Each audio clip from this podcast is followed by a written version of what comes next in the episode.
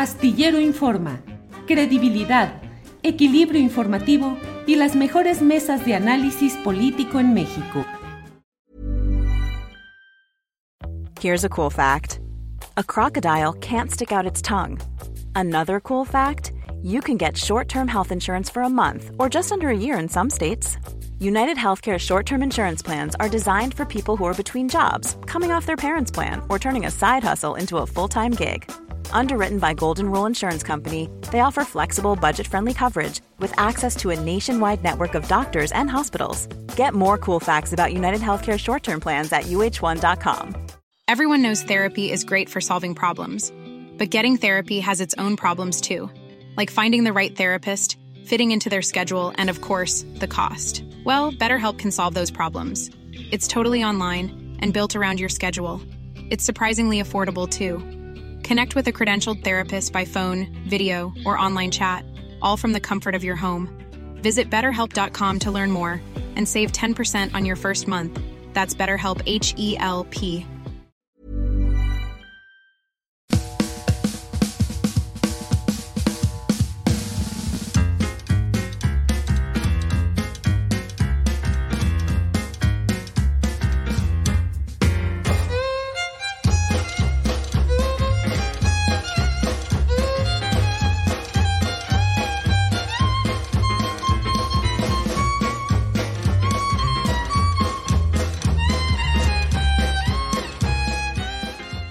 La una de la tarde, la una de la tarde en punto y ya estamos aquí en Astillero Informa. Muchas gracias por acompañarnos en este martes 4 de abril de 2023, con una gran satisfacción de estar con ustedes en este día en el cual la noticia verdaderamente sigue activa. No es que haya descanso por semana mayor, la información fuerte e importante sigue aquí y de ella habremos de darle puntual cuenta. Estoy por acá en ah, Baja California, en el Valle de Guadalupe. Estoy en los viñedos y el área de trabajo del concierto enológico, una casa productora de vino, de la cual le platicaremos un poco más adelante. Pero estamos aquí en Valle de Guadalupe, cerca de Ensenada, en Baja California. Les enviamos saludos y bueno, vamos a iniciar. Eh, con Adriana Buentello, mi compañera de información, que está aquí puesta en esta ocasión. Adriana Buentello, buenas tardes.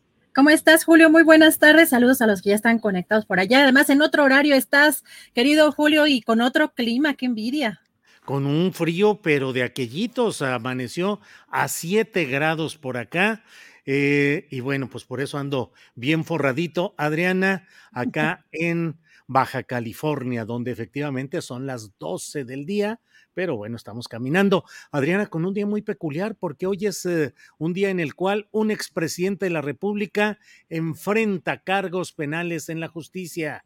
Lo acusan de una serie de circunstancias que pueden uh, significar un castigo penal. Desde luego estamos hablando de Estados Unidos, donde Donald Trump se ha entregado ya al proceso judicial y en el piso 15 de la torre de la Corte de Nueva York están puestos para analizar este tema que pues Adriana, suele suceder que asuntos aparentemente menores van escalando, escalando hasta que pueden convertirse en una piedra mayor en el trayecto de políticos como en este caso Donald Trump, quien eh, hizo un pago a través de uno de sus abogados un pago que hoy está brincándole con todo en este proceso, un pago de 130 mil dólares a la actriz porno Stormy Daniels. Y además, al momento ya se declaró no culpable de 34 cargos, incluyendo esta falsificación de registros en esta lectura que ya se está dando eh, de cargos en el juzgado de Nueva York, Julio. Pues sí, Adriana, en términos generales hay una visión muy eh, extendida de la justicia estadounidense como una entidad que no recibe presiones o no se doblega ante poderes como en este caso.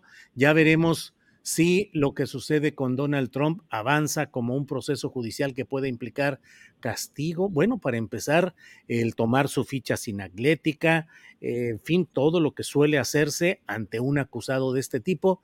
Ya iremos viendo los ojos del mundo puestos en lo que sucede en este episodio, que desde luego tendrá consecuencias políticas, Adriana, porque tendrá consecuencias en el proceso de elección eh, venidero en Estados Unidos, que podría significar la reelección continua de Joe Biden o el intento de reelección discontinua de Donald Trump. Ya iremos viendo todo esto, Adriana. Vale la pena preguntarse si este proceso no lo victimiza. Además, que a mí me llamó la atención que cuando fue, salió de o lo sacaron de, Twitter, que a mí me parece preocupante en términos de finalmente es un actor eh, político, no es un ciudadano, digamos, de a pie, no es eh, nada más que, pues fue un comentario inapropiado y la cuenta lo censura, sino es parte de una estructura política y el tiempo que estuvo fuera de las redes sociales eh, o de las tradicionales, bueno, de las que conocemos y que empezó a crear la suya, pues qué redes empezó a tejer, porque eso no lo pudimos seguir, pues la mayoría de las personas no estuvo muy visible, Julio, y de alguna manera también hemos visto pues, eh, pues algunos movimientos nazifascistas resurgir con mayor fuerza pues a mí me parece que después de este episodio en el Capitolio con Donald Trump, así que también preguntarse si no es un permiso este personaje para que resurjan estas fuerzas y si este proceso no lo va a victimizar. Y tiene él todas las herramientas económico-políticas para salir adelante de este tipo de procesos. Así que, Julio, ya iremos viendo qué es lo que, pues, qué es lo que sucede hoy en este tema, pero también calientita la política nacional, Julio.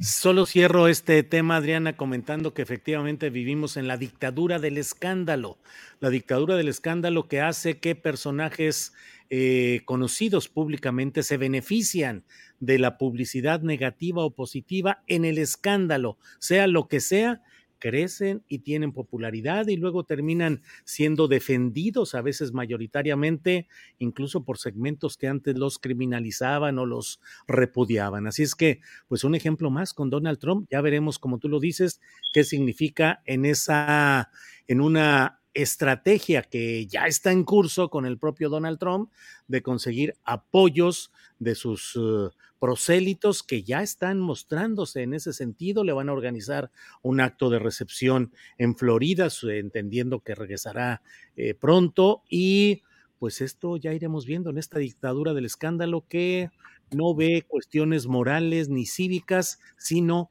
el, la efervescencia mediática. Por ahí vamos, Adriana y pues también en las redes sociales en esta época, hasta de lo que llaman la posverdad, no importa quién tiene la verdad o quién está mintiendo, sino pues eh, quién empuja más fuerte la información. Así que vamos a estar muy atentos a todo eso. Y ayer, Julio, hablábamos precisamente lo que había comentado el titular de la Secretaría de Gobernación, Adán Augusto López Hernández, sobre eh, una claro, incluso contra el instituto por las decisiones que sigue a tomar. Gracias no sé si, no sé allí este por qué se coló la. Sí, pero es la sesión del INE, está ahorita en vivo. Sí, pero no, pero no, ahí, no iba Andrés. A ver, Andrés. Este, yo le iba a pedir. Sí, sí, sí. Bueno, comentarles que el, tema es que eh, eh, ayer parece que hubo uno de los primeros momentos de tensión en el Instituto Nacional Electoral porque habíamos comentado que Adán Augusto López Hernández había invitado a las y los consejeros del INE, entre otros también al gobernador de Coahuila ese, y del mm, Estado de México, tanto a la secretaria de Seguridad eh, eh, Pública y Ciudadana, mm, eh, Rosa Isela Rodríguez, en una comisión intersecretarial para pues, llevar las elecciones en paz. Y pues ayer eh, hubo una sesión un poco larga eh, en la que determinaron por mayoría de votos que no acudirían eh, pues los consejeros del INE a, la, a, la, Secretaría de Gobernación, pero se lleva a cabo esta reunión en estos momentos, era lo que estábamos viendo en, en pantalla, en, en, el INE, justamente en el Instituto Nacional Electoral, es lo que estamos viendo en estos momentos.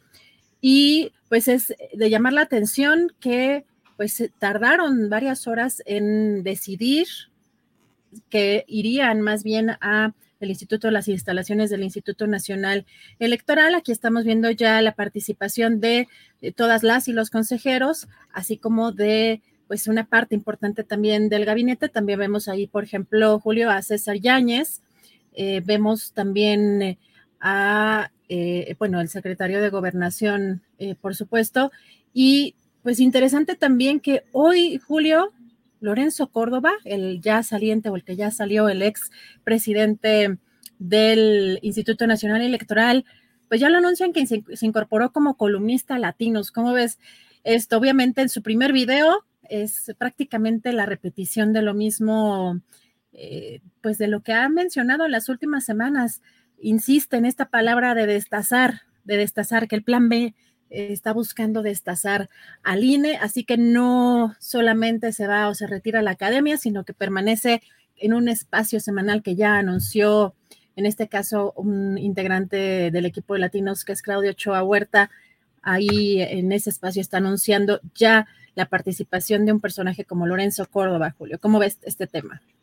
Pues se digo, eh, Lorenzo Córdoba se reincorpora digamos que de alguna manera oficializa su participación en Latinos, porque finalmente, pues Lorenzo Córdoba, sobre todo en la parte final de su estancia como presidente consejero del Instituto Nacional Electoral, había eh, asumido una actitud de militante, de activista, de alguien que estaba eh, volcado en posturas que ya no correspondían ni al árbitro ni al eh, coordinador institucional de la organización electoral en el país. Entonces, pues es una confesión clarita de su filiación, lo tiene derecho pleno, desde luego, ya habiendo dejado el cargo de consejero presidente, pues puede asumir las tribunas y las posturas cívicas y personales que quiera, pero no deja de ser la confesión de cuál ha sido y es su verdadera filiación política, la de entrar a un medio financiado económicamente por poderes que están participando para combatir mediáticamente al presidente López Obrador y que en ese sentido pues mantienen una nómina alta de colaboradores, de reportajes, de investigaciones, pero con un sentido no periodístico, sino netamente de una faccionalidad política. Lorenzo Córdoba se devela hoy, se confiesa, se revela como alguien con una faccionalidad política, faccioso. Por ahí lo veo, Adriana. Y Julio, además de verdad es eh, muy reiterativo esta columna o videocolumna que tiene de seis minutos más o menos en, en, el canal de Latinos. Es, no tiene nada de novedoso, es exactamente las mismas palabras, los mismos términos, no analiza ni comenta esta nueva etapa prácticamente eh, en el INE con los nuevos eh, consejeros integrantes, es repetir las mismas frases y que además el mismo eh, nunca pudo confirmar que realmente el secretario de gobernación utilizó esa palabra destazar, pero están montados eh, políticamente en esa, en esa frase para pues eh, ocupar o para um, empujar esa narrativa. Eh, así que no tiene nada de novedoso, no tiene nada de atractivo, incluso una, esa participación nueva solamente cambia de, de, nombre la, tribuna. Y también comentar que en la conferencia mañanera, Julio, uno de los temas importantes es que el presidente ha estado dando respuesta, ha tenido pues una especie de interacción con este senador republicano, Lindsey Graham. Eh, pues había planteado hace unos días unas preguntas para que respondiera el senador eh, de estadounidense con sí o no. El senador le respondió eh, en un breve también video, obviamente sus puntos de vista o sus cifras, pero el presidente López Obrador en la conferencia mañanera le respondió, pero no nada más él, sino también lo hizo el secretario de Relaciones Exteriores. Primero, el presidente Andrés Manuel López Obrador dijo, me quieren ayudar. Yo les contesto lo mismo, los queremos ayudar, pero vamos haciendo un análisis de la realidad y esto fue lo que presentó hoy en la conferencia mañanera. Él dice que nos quieren ayudar o que me quieren ayudar. Yo contesto lo mismo, nosotros los queremos ayudar, yo los quiero ayudar, pero vamos haciendo un análisis de la realidad. Nada más que se requiere de información, no de manipulación. Porque miren esto, acerca del fentanilo. 39% acerca del fentanilo. de los estadounidenses piensan que el fentanilo que ingresa a Estados Unidos lo introducen los migrantes indocumentados. Esto es falso, esto es mentira. Ah, pero estos son en general, ¿no? Eh, ciudadanos, todos. Y en especial los republicanos. 60% de los ciudadanos republicanos piensa que el fentanilo que ingresa a Estados Unidos lo introducen los migrantes indocumentados. Esto es otra de las cosas que no se sabe. El 86% de los presos por fentanilo en Estados Unidos son estadounidenses. Pero todo eso se oculta. Vaya, pues sigue creciendo toda la discusión y el análisis sobre el tema del fentanilo, con ingredientes geopolíticos cada vez más presentes, Adriana. Y vamos a escuchar a Brad, porque le dijo ya así mentiroso al, al senador republicano Lindsey Graham. Vamos a escuchar qué fue lo que dijo Brad. Para México, el tema del fentanilo ha sido una prioridad. De hecho, es el objetivo principal o uno de los propósitos principales del entendimiento bicentenario entre la administración Biden y el gobierno del presidente López Obrador. Dice el senador Graham, republicano, que México no acepta, no participa y está en modo negación. Le voy a mandar copia de todo lo que se ha publicado, porque los esfuerzos de México en materia de fentanilo son los más importantes del mundo de las personas que están en prisión por tráfico de fentanilo son de ciudadanía norteamericana. Repito la cifra, 86.3%. Por lo tanto, lo que él señala de que mexicanas y mexicanos son los que provocan el problema, incluso en Estados Unidos, trafican, llevan y traen, también es falso, porque pues esas son cifras oficiales. 86.3% son ciudadanos de los Estados Unidos. Dice el senador Graham, en Estados Unidos pues para comprar un arma necesitas una licencia de armas de fuego. Es falso. Cualquier persona con, bueno, licencia a conducir, van ustedes y compran una Barrett. Y eso lo sabe todo el mundo. Entonces, está mintiendo. Para comprar armas solamente se necesita una licencia a conducir, cualquier cosa. Y por eso es el problema. Pero no solo eso, todos los ferias de armas, hay muchísimas gentes vendiendo armas que no tienen licencia para vender armas. Esto es un problema crítico, por eso México ha insistido mucho y es parte de las acciones que tenemos junto con el entendimiento bicentenario. Pues sí, sigue ahí todo esto, Adriana, con mucha información sobre el tema del fentanilo, productores, consumidores, venta, armas, armamento, de todo hay ahí, Adriana. Tu micrófono. Ay, yo, yo, yo no lo apagué. Ya, ya está. sí, de yo no lo pagué. Este, fíjate, Julio, que eh, pues ya metió en este tema a China, porque pues el presidente dijo que le va a pedir ayuda eh, al presidente de China para que detenga o para que se frene este, estos envíos o estas importaciones de fentanilo, pero llama la atención la carta, el, tono también que utiliza, él dijo que va a ser muy transparente y que además de que muestre esta carta también eh, mostraría la respuesta. Aquí eh, en esta, en la página 2 de esta carta dice, no obstante, últimamente de manera falaz y responsable, algunos legisladores de Estados Unidos han culpado a México, esto le está contando el presidente de México a China, dice, han culpado a México de la desgracia que padecen en su país a causa del consumo del fentanilo, inclusive han llegado a decir que si no tenemos a las bandas del narcotráfico que operan en México y que, introducen esta droga podrían presentar una iniciativa a su Congreso para que las Fuerzas Armadas de Estados Unidos invadan nuestro territorio. Y considera el presidente en esta carta, dice que en sí mismo estos planteamientos son una falta de respeto y una amenaza inaceptable a la soberanía y que hay una actitud también absurda, manipuladora, propagandística y demagógica que se aprovecha de la falta de información sobre este y otros temas en la población estadounidense. Y también dice, acudimos a usted presidente Xi Jinping para no para pedirle apoyo ante estos groseros amagos, sino para solicitarle que por razones humanitarias nos ayude a controlar los envíos de fentanilo que puedan remitirse de China a nuestro país. Bueno, esto es un tono que este, pues maneja el presidente López Obrador en esta carta al presidente de China. Julio, así que ya está pues eh, también en este tema tan complejo del fentanilo involucrado China a través de esta carta, Julio. Pues Adriana, la verdad es que se está moviendo con mucha velocidad y con un rediseño mundial en el cual tenemos que estar muy atentos a lo que significa el nuevo peso de China y Rusia en el escenario mundial. México que está, que ha decidido, como es natural por su condición geopolítica, integrarse a las directrices de Norteamérica en general, bueno, pues ahora tiene tanto el problema de la desdolarización que se está dando luego de que eh, se ha establecido por algunas uh, potencias comerciales que pueda haber una relación en la cual eh, operen a través de sus monedas nacionales. Está el tema de la crisis social del fentanilo, están los temas como este del propio eh, procesamiento judicial de Donald Trump y e iremos viendo qué es lo que sucede y México tiene que moverse con mucho cuidado en este complicado escenario geopolítico que está cargado de redefiniciones y replanteamientos en todos los terrenos, Adriana.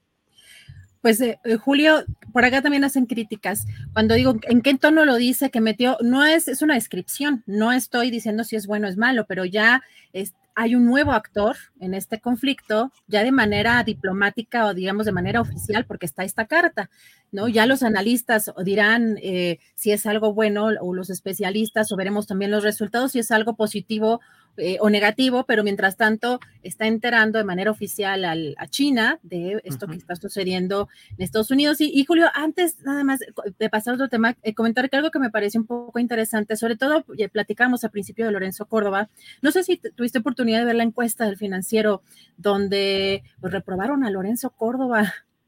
No, no, no, Fíjate que me llamó la atención. Bueno, en... Se supone que es una de las encuestas mejor elaboradas. Ahí sabemos que las encuestas, pues muchas veces están señaladas de estar cuchareadas, depende de quién las haga, pero bueno, el, financiero eh, tiene, pues, digamos que un, eh, prestigio razonable y dice que, pues, está reprobado el, el, ex consejero, el ahora ex consejero presidente Lorenzo Córdoba, por el 53%.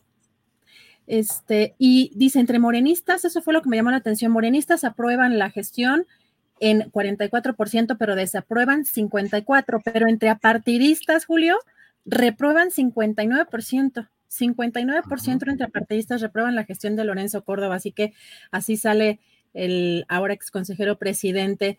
Y pues hay una nota que es importante también eh, comentar, Julio, sobre nuestro colega Jesús Esquivel, si nos puede hacer favor, eh, Andrés, de ponernos esta página de artículo 19, eh, donde dice, agreden e intimidan a Jesús Esquivel, corresponsal de proceso y colaborador de Aristegui eh, Noticias, ha sido autor de varios libros, ha estado contigo en, en, varias entrevistas, tiene una trayectoria importante tanto en proceso como en Aristegui Noticias, ha sido y es corresponsal en Estados Unidos para México y pues es importante mencionar que el tema pues es uno de los que también has señalado tú, Julio, que es la permanencia en el, pues en este gobierno de la, pues una persona que participó en este montaje de García Luna, que es Susana Pimentel y que estuvo originalmente eh, como integrante de estas eh, conferencias del equipo de las conferencias mañaneras y que después fue trasladada a la Secretaría de Educación Pública, Julio.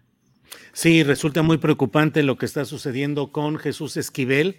Es un periodista de tiempo completo, un conocedor como pocos de lo que sucede en la política de Estados Unidos, corresponsal de proceso, corresponsal con Aristegui Noticias. Cuando estuvimos en la octava y en Radio Centro, eh, también tuvimos el honor de que pudiera estar reportando para nosotros. Y ahora, ah, pues... Ah, en esta situación de Azucena Pimentel, que es una funcionaria del gobierno federal y que está en una franca contradicción, lo hemos dicho una y otra vez en este programa, el hecho de que se critique y se censure el montaje realizado en Televisa en el caso de Israel Vallarta y de Florence Cassés, y que al mismo tiempo la productora de ese programa de Televisa ahora haya sido la partícipe en el grupo de información de la presidencia de la República con López Obrador en el sentido de ser parte del equipo de Jesús Ramírez Cuevas. Y luego, Cuando se dio a conocer esa incongruencia, la mandaron a una oficina en la Secretaría de Educación Pública. Y eh, Jesús Esquivel narra que estando reunido con unos amigos en un restaurante en estos días, llegó a Azucena Pimentel con su esposo a decirle, soy Azucena Pimentel y eh, tú eres un acosador y que le dijo muchas veces que era un acosador cuando no hay ni un acoso sexual ni una agresión de ningún tipo, sino simplemente el señalamiento claro y puntual de esa incongruencia y de que está protegida por el propio gobierno federal en una oficina de la Secretaría de Educación Pública. Seguiremos atentos a todo esto, Adrián. Por acá preguntan más detalles sobre este, este hecho porque creo que muchos lo, vimos en, las redes sociales, porque fuimos muchos los que estuvimos eh, tuiteando, sobre todo al principio, cuando el presidente López Obrador se comprometió a revisar esos casos y que no hubo una respuesta, pues evidentemente, pues el periodismo también tiene que ser incisivo y tiene que insistir, ¿hay respuesta o no hay respuesta? Y no sé, incluso te acuerdas de, de mm, digo, a veces eh, la agenda se maneja muy rápido y va cambiando, como en, en, algún momento pasó con Gutiérrez y Boca cuando sacó diario eh, Monitor. Él tenía pues una especie de loguito donde decía lleva mil tantos días sin dar respuesta a Radio Centro, por ejemplo. Hay temas en los que tenemos que estar insistiendo porque no hay respuesta. Entonces, lo único que hizo eh, Jesús Esquivel fue estar preguntando todos los días y qué pasa con esta persona, esta funcionaria, arrobando a la funcionaria, robando primero a Jesús Ramírez Cuevas y después cuando la pasan a la Secretaría de Educación Pública, arrobando a, las, a la titular de la SEP. Eso no es acoso, eso es, estamos exigiendo respuestas. Es, es parte del periodismo, así que también que no se utilice el tema del acoso y el tema de la violencia de género precisamente para, para cualquier tema, pero es, parte de lo que está eh, ocurriendo. Y em, pues Julio, regresamos en un ratito con más información, más detalles. Tienes por allá una entrevista especial. Sí, así es, Adriana. Gracias. Regresamos en unos segunditos.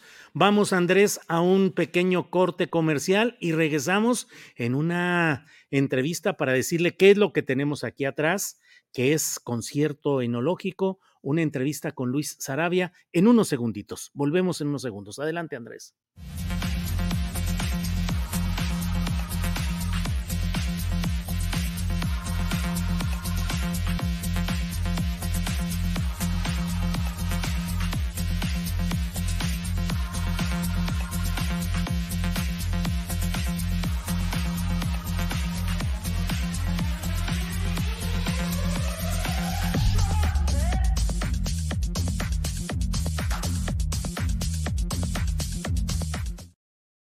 Bien, pues estamos aquí. Tengo el gusto de saludar a Luis Sarabia. Luis Sarabia es el director de concierto enológico. Estamos aquí en el Valle de Guadalupe, en Baja California. Luis, buenas tardes. Muy buenas tardes, Julio. Les damos la bienvenida a estar aquí transmitiendo desde concierto enológico. ¿Qué es lo que tenemos aquí atrás? Primero que nada, Luis, para quienes nos ven y están preguntando qué sucede, qué es lo que tenemos atrás. Lo que hay atrás son unos tanques de fermentación, hay una embotelladora, hay una despalilladora y ese equipo que se usa, estamos dentro de lo que es la bodega donde se produce el vino, es decir, la uva se transforma en vino aquí. ¿Cuánto tiempo hace que inició Concierto Enológico? Concierto Enológico inició el 21 de junio de 2013. Estamos por cumplir en este junio 10 eh, años. ¿Y de dónde te surgió el, la idea primero de tener eh, pues estas plantaciones y esta, estas hectáreas de trabajo? Y luego nos dices del nombre que también es muy llamativo. Eh, esta es una vinícola que nace donde hemos participado mi esposa, mis hijas y yo. Yo soy un socio fundador de la vinícola y eh, aquí nací, aquí crecí. De niño venía al valle, acompañaba a mi padre y a mis tíos, que eran sus hermanos, a comprar vino en garrafas que se vendían y lo producía principalmente gente de los rusos inmigrantes que llegaron a principios del, siglo pasado. Y tuve la fortuna de crecer y quedarme con ese encanto dentro del corazón. Eh, yo estudié hasta la preparatoria aquí, me voy a la Ciudad de México, la Ciudad de México y Dios fueron muy bondadosos conmigo y nos ha permitido entonces empezar una inversión aquí en el Valle de Guadalupe, eh, previendo que empezaba a caminar a que fuera una inversión importante en términos de, un, de convertirse a lo que soy, un target enoturístico. Concierto enológico, ¿por qué ese nombre? ¿Qué significa? El nombre realmente surge de un momento bastante romántico que vivimos mi esposa y yo, caminando muy temprano en la madrugada entre los viñedos, en el momento en que levantaba el, el alba, en ese momento se levantaba un banco de niebla y el, no había absolutamente nada de ruido y alcanzabas a escuchar el fluir del aire entre las viñas, que se asemeja a una partitura. Mm. Y inmediatamente después empiezan los gallos a cantar y los animales a despertar y a hacer su alboroto. De ahí surge el nombre cuando mi esposa y yo dijimos, oye, esto es un concierto. Y ahí surgió el nombre de concierto analógico. Vaya, y hay quienes eh, creen que incluso la música puede ayudar a la buena producción de vino. Es correcto. De hecho, hoy nosotros tenemos maridajes de vino, es decir, maridajes musicales. Hay una experiencia donde se viene y se conjuga los, los clientes que vienen, aparte de enseñárseles y que tomen un gusto por, por el vino, la idea es que se vayan con una experiencia y en esa experiencia entre ellos está el vino. Por ejemplo, este es nuestra etiqueta pauta, que le llamamos el amigo que todos, les, que todos quieren, porque a todo mundo le cae bien. Pero justamente preparamos unos maridajes y me voy a acercar la botella. Sí. acá ustedes pueden ver el, holograma, perdón, de Spotify. Y, y, con esto estoy tratando, estoy... Es que no enfoca bien. Ahí, está. Pero tú lo escaneas con el escáner que tiene Spotify y te vas a un playlist de música. Cada vino, obviamente, tiene una característica diferente. Vamos a llamarle personalidad. Y le asociamos una música en ese sentido. Independientemente que en la sala de barricas tenemos música para compaginar en la sala de barricas tienen música. Así es. ¿Qué música les ponen? Varía el, momento, pero hay, eh, cuando estamos haciendo los mariajes musicales, va bossa nova, rock, eh, ah, jazz, de diferentes, pero también música clásica. Mira, ¿y cuáles son las eh, etiquetas que tienen? ¿Las podemos ir viendo? Claro que sí. Tenemos un rosado, que se llama Vivache. Vivache. Es una mezcla de dos uvas, eh, perdón, de Grenache, no es mezcla, este está hecho con Grenache. Tenemos Alegro, que es una mezcla de dos uvas, es un blanco, Chardonnay con Sauvignon Blanc, que tiene tres meses de barrica. Tenemos Obertura, que es un vino fresco, más en una nueva corriente donde se utiliza menos la barrica y la fruta resalta más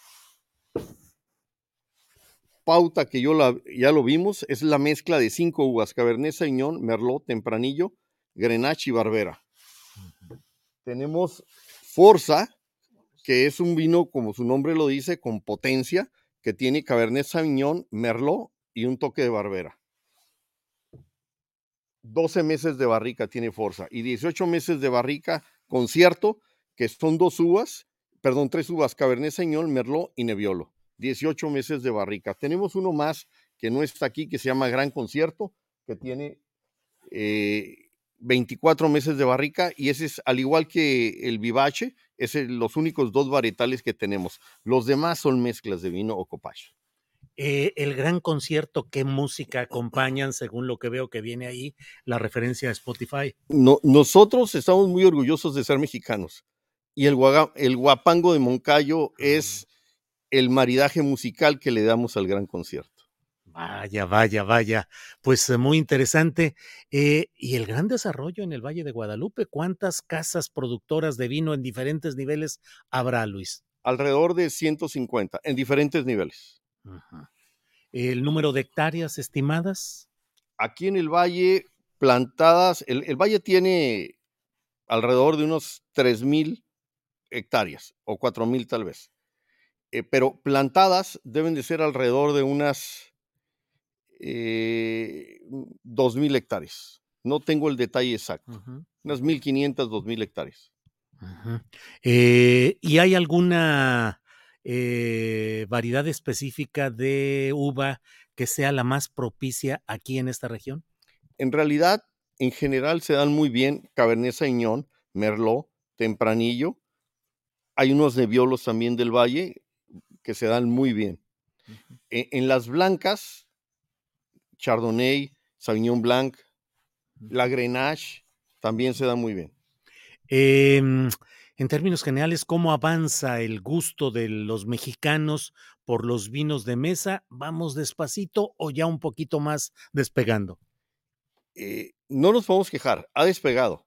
Cuando inicié este proyecto, que fue cuando empezamos a comprar hace 20 años la propiedad y que pusimos el viñedo, el crecimiento era a un dígito. Hoy el crecimiento es a doble dígito y ha venido creciendo, creciendo y creciendo. Sin embargo, para el tamaño de país que somos, obviamente es muy pequeña tanto la producción que tenemos como la demanda. Hay regiones del país que no se caracterizan precisamente por la cerveza, hay otras regiones, perdón, se caracterizan por la cerveza, no por el vino, pero otras regiones que están caminando más hacia el vino.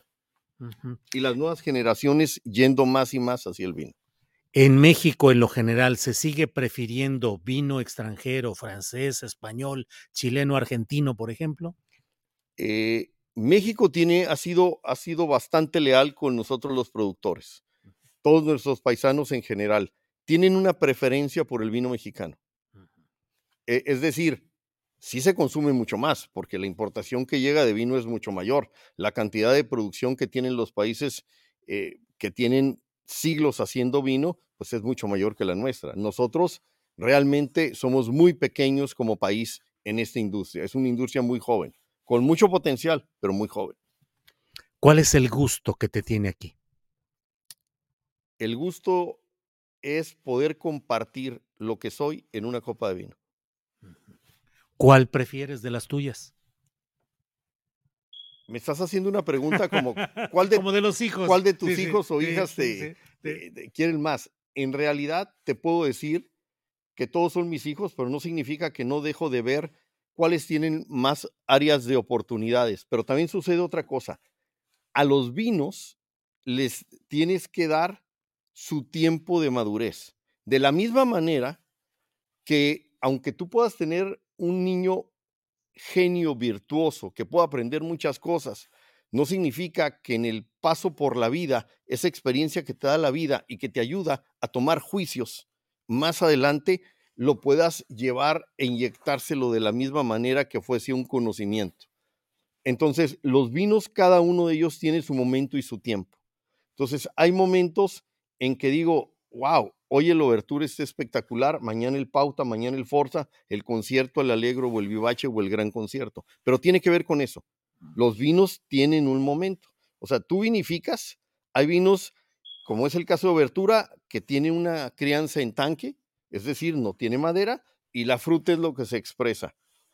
Pero hay esta pauta, que es de los rojos, que tiene eh, seis meses, le tenemos que dar una guarda de seis meses en barrica y al menos una guarda de seis meses o un año en botella para que llegue a ese nivel de expresión, para que salga. Y todavía va a tardar un año más para que llegue a la cúspide. Y así cada uno, entre más madera tiene, más tiempo necesitas. ¿Por qué? Porque son vinos más orientados a la guarda. Es por eso. Mira, hay esta pregunta que es eh, constante. El único problema con el vino mexicano es lo excesivo de su precio comparado con los vinos extranjeros. ¿Es así, Luis Arabia? Mira, hay dos cosas que son eh, una realidad. Primero, nosotros en México no tenemos realmente la afluencia de ríos que hay en otros países, como los europeos, por ejemplo. Todas las viñas están cerca de los ríos. Eh, tenemos una zona, que es el caso de Baja California, que tenemos un estrés hídrico tremendo. La lluvia que ha habido en este, en este invierno no la había vuelto a ver desde que me fui de, Ensenada hace 40 años que me fui a estudiar, hace 45 años, y hoy se volvió a suscitar. Eh, en el Inter había habido otro, pero fue, fue una, una lluvia torrencial que devastó y tiró casas. No fue así, hoy fue más pausado. El año pasado anduvo entre 2 y 3 pulgadas de agua que llovió, este año vamos en 21.5 aproximadamente. O sea, la diferencia es gigantesca. No significa que cada año va a ser así, posiblemente cíclico. Pero de entrada, ¿qué significa? Que yo no tengo la suficiente agua para alimentar a una planta. Los países europeos se llegan a producir 16, 20, 28 toneladas por hectárea. Y aquí estamos hablando que anda entre 7, 8 o 9 toneladas. Extraordinario el que llega a 11 o 12, pero son muy pocos, porque tienen suficiente agua. Y de entrada, entonces, no es lo, cuidar la viña, una hectárea de viña, te cuesta muy equivalente en un país que en otro. Sin embargo, el volumen de producción, cuando tú produces, la cantidad de vino que te va a salir es mucho mayor y de facto ahí hay un costo. Hay otro ejemplo. Estaba visitando La Rioja a una vinícola que tiene más o menos como unos 10 años más que nosotros. Cuando veo lo que tiene allá, lo gigantesco de sus instalaciones, el avance que tienen, le pregunto al dueño, que es un, tuve la oportunidad de conocerlo, de ser mi amigo, y me dice, no, yo presenté mi proyecto, fue un proyecto de financiamiento a tasa cero. No es lo mismo un financiamiento de una vinícola a tasa cero cuando los retornos de inversión eh, los puedes, tienes que planear de 15 años por arriba. Porque este es un sector de la economía que se mueve más lento. Eh, si estamos hablando de cómputo, desde los tres meses estás teniendo retornos de inversión, dependiendo del sector puntual, el subsector en el que estés. Pero en cómputo así de dinámico es. El sistema financiero demanda otros, otros tiempos, construcción en vivienda otro tiempo y la producción de vino otro. Pues eh, muy interesante todo esto. Luis Arabia, director de concierto enológico, te agradezco mucho la posibilidad de platicar, de asomarnos aquí y además la amabilidad. Esto para quienes por ahí ponen, no es ni un anuncio pagado, ni es un comercial, ni nada por el estilo. Ustedes saben que este es un programa con absoluta honestidad en cuanto a las entrevistas y el tratamiento informativo. Nosotros no hacemos comerciales y cuando los hacemos están segmentados específicamente conseguimos la posibilidad de transmitir desde aquí amablemente. Leí lo que es concierto enológico, me llamó mucho la atención y creo que es absolutamente legítimo informativamente comentar e informar sobre un proyecto de mexicanos que están haciendo un esfuerzo por hacer un producto muy especial que a mí me ha llamado la mucho la atención. Así es que ni es pagado ni es comercial. Ustedes saben que aquí siempre hablamos honestamente de lo que es la información y lo que es la publicidad. Cuando es que se da, abiertamente lo decimos. Luis, muchas gracias por esta oportunidad. Muchas gracias a ti, Julio. Un placer. Igual. Gracias. Sí, hasta luego. Gracias, Luis. Bien, pues estamos aquí. Eh, usted lo sabe. Adelante con nuestro programa. Vamos con Carolina Rocha en unos uh, segunditos. Déjeme ver si ya está por aquí Carolina. Mm, Andrés. Lista. Bien, ya estamos aquí. Gracias. Bueno, pues hoy es martes, el martes 4 de abril de 2023 y usted lo sabe, los martes se platica con Carolina Rocha, nuestra compañera, periodista, conductora de programas en Televisión Azteca viajera incansable por todo el país. Carolina querida, buenas tardes. ¿Cómo estás, Julio? Ya te vi que hasta la cocina estás metido tú.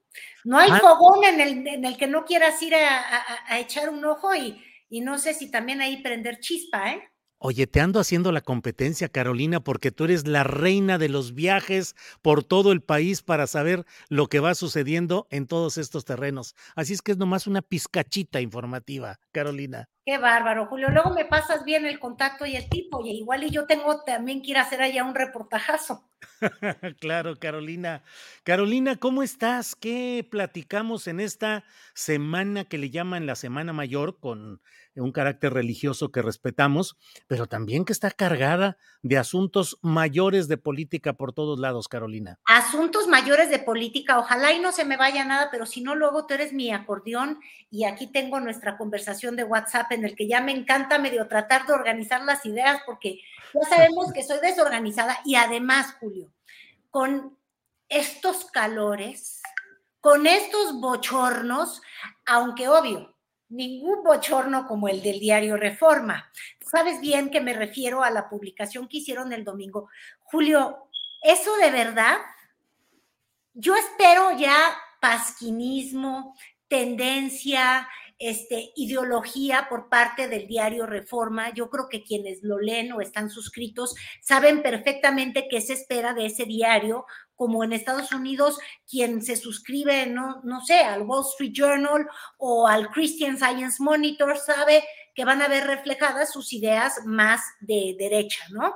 Este, Reforma chafea luego reporterilmente, hace encabezados que tienen cierto dolo y mala intención, pero de ahí a subir falsedades tan brutales, Julio, yo no sé si tú has compartido esa foto, pero el día domingo, en su primera plana, el periódico Reforma tenía una foto en la que decía que estaba la consejera del INE, Guadalupe Tadei, eh, consejera presidenta, el día de hoy es oficial, eh, abrazada de Andrés Manuel López Obrador e ironizando con que el presidente había mentido, porque el presidente dijo, conozco a la familia Tadei, es una familia que admiro y respeto y demás. De hecho, el hermano Tú sabes que la aportación ilegal de hermanos es un delito tremendo aquí en este país.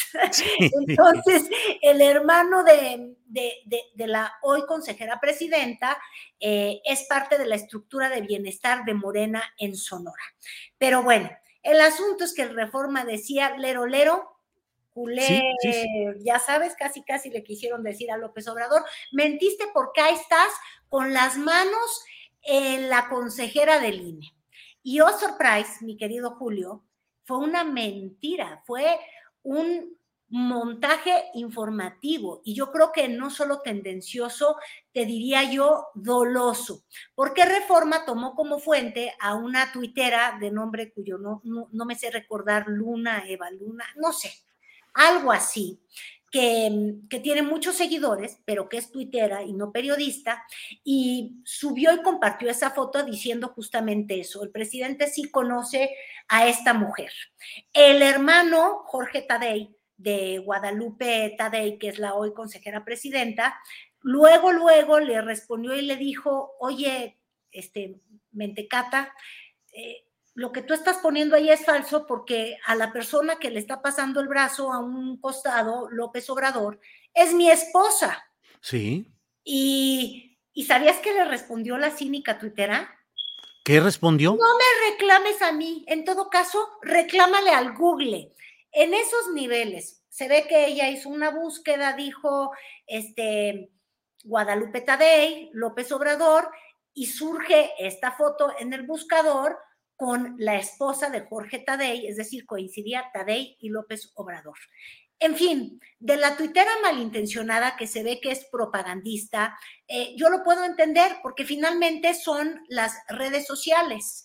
Cada vez que a mí me pregunta alguien cómo le hago para no caer en las fake news, lo que siempre le digo es, no tomes como información verdadera nada que no suba un medio serio.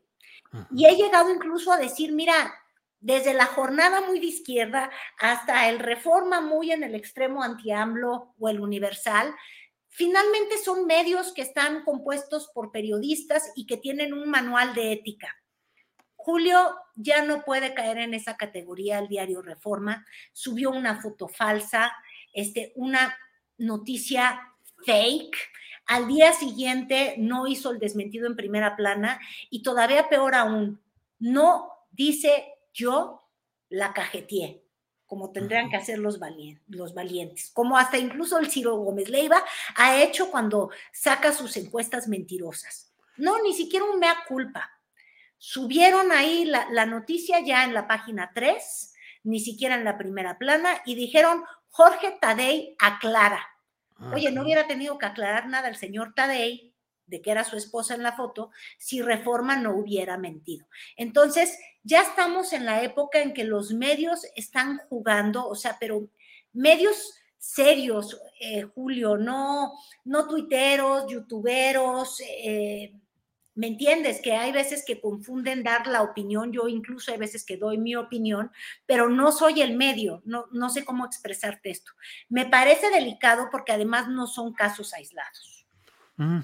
Pues así están dándose con mucha frecuencia y qué bueno que pones el tema sobre la mesa, no solo de los fake news, sino de la el mantener las mentiras en lo alto, aunque te digan que te demuestren que no ha sido así, se mantienen eh, con una eh, heroicidad de mentira verdaderamente memorable. Pero Ahora, fíjate, yo lo que creo es que el día de hoy estamos viendo en el Reforma, este, pues, una como que se están quitando la máscara, ya la medio la tenían fuera, ¿no? Pero están diciendo no vamos a estar del lado de la información o la verdad. Es decir, e, ellos podrían ser tendenciosos, su obligación es simplemente decir la verdad de lo que sean, pueden hasta editorializar, pero parece que hay una estrategia muy clara, este, al menos en estos días, de estos medios por de alguna manera ya dejar casi descalificado al, al, INE conformado por este nuevo consejo, que efectivamente, y yo creo que ya lo habíamos este, platicado, Julio, va a tener a una presidenta que puede ser ligada por, ideológicamente, si quieres verlo ahí, porque pues ni modo que por ser hermana ya sería yo muy machista decir, ah, como es hermana, ella no tiene cerebro y va a favorecer a López Obrador. Pero bueno, parece una consejera que Morena impuso.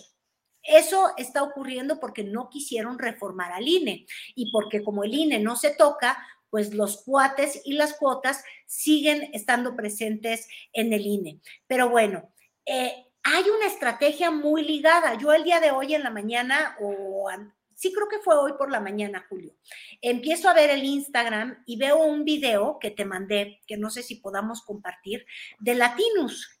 ¿Te parece información? Sí, Sí, no podemos por derechos de autor, pero ah, es esa imagen que podemos ahorita describir. Sí, Mira, te voy a describir la imagen.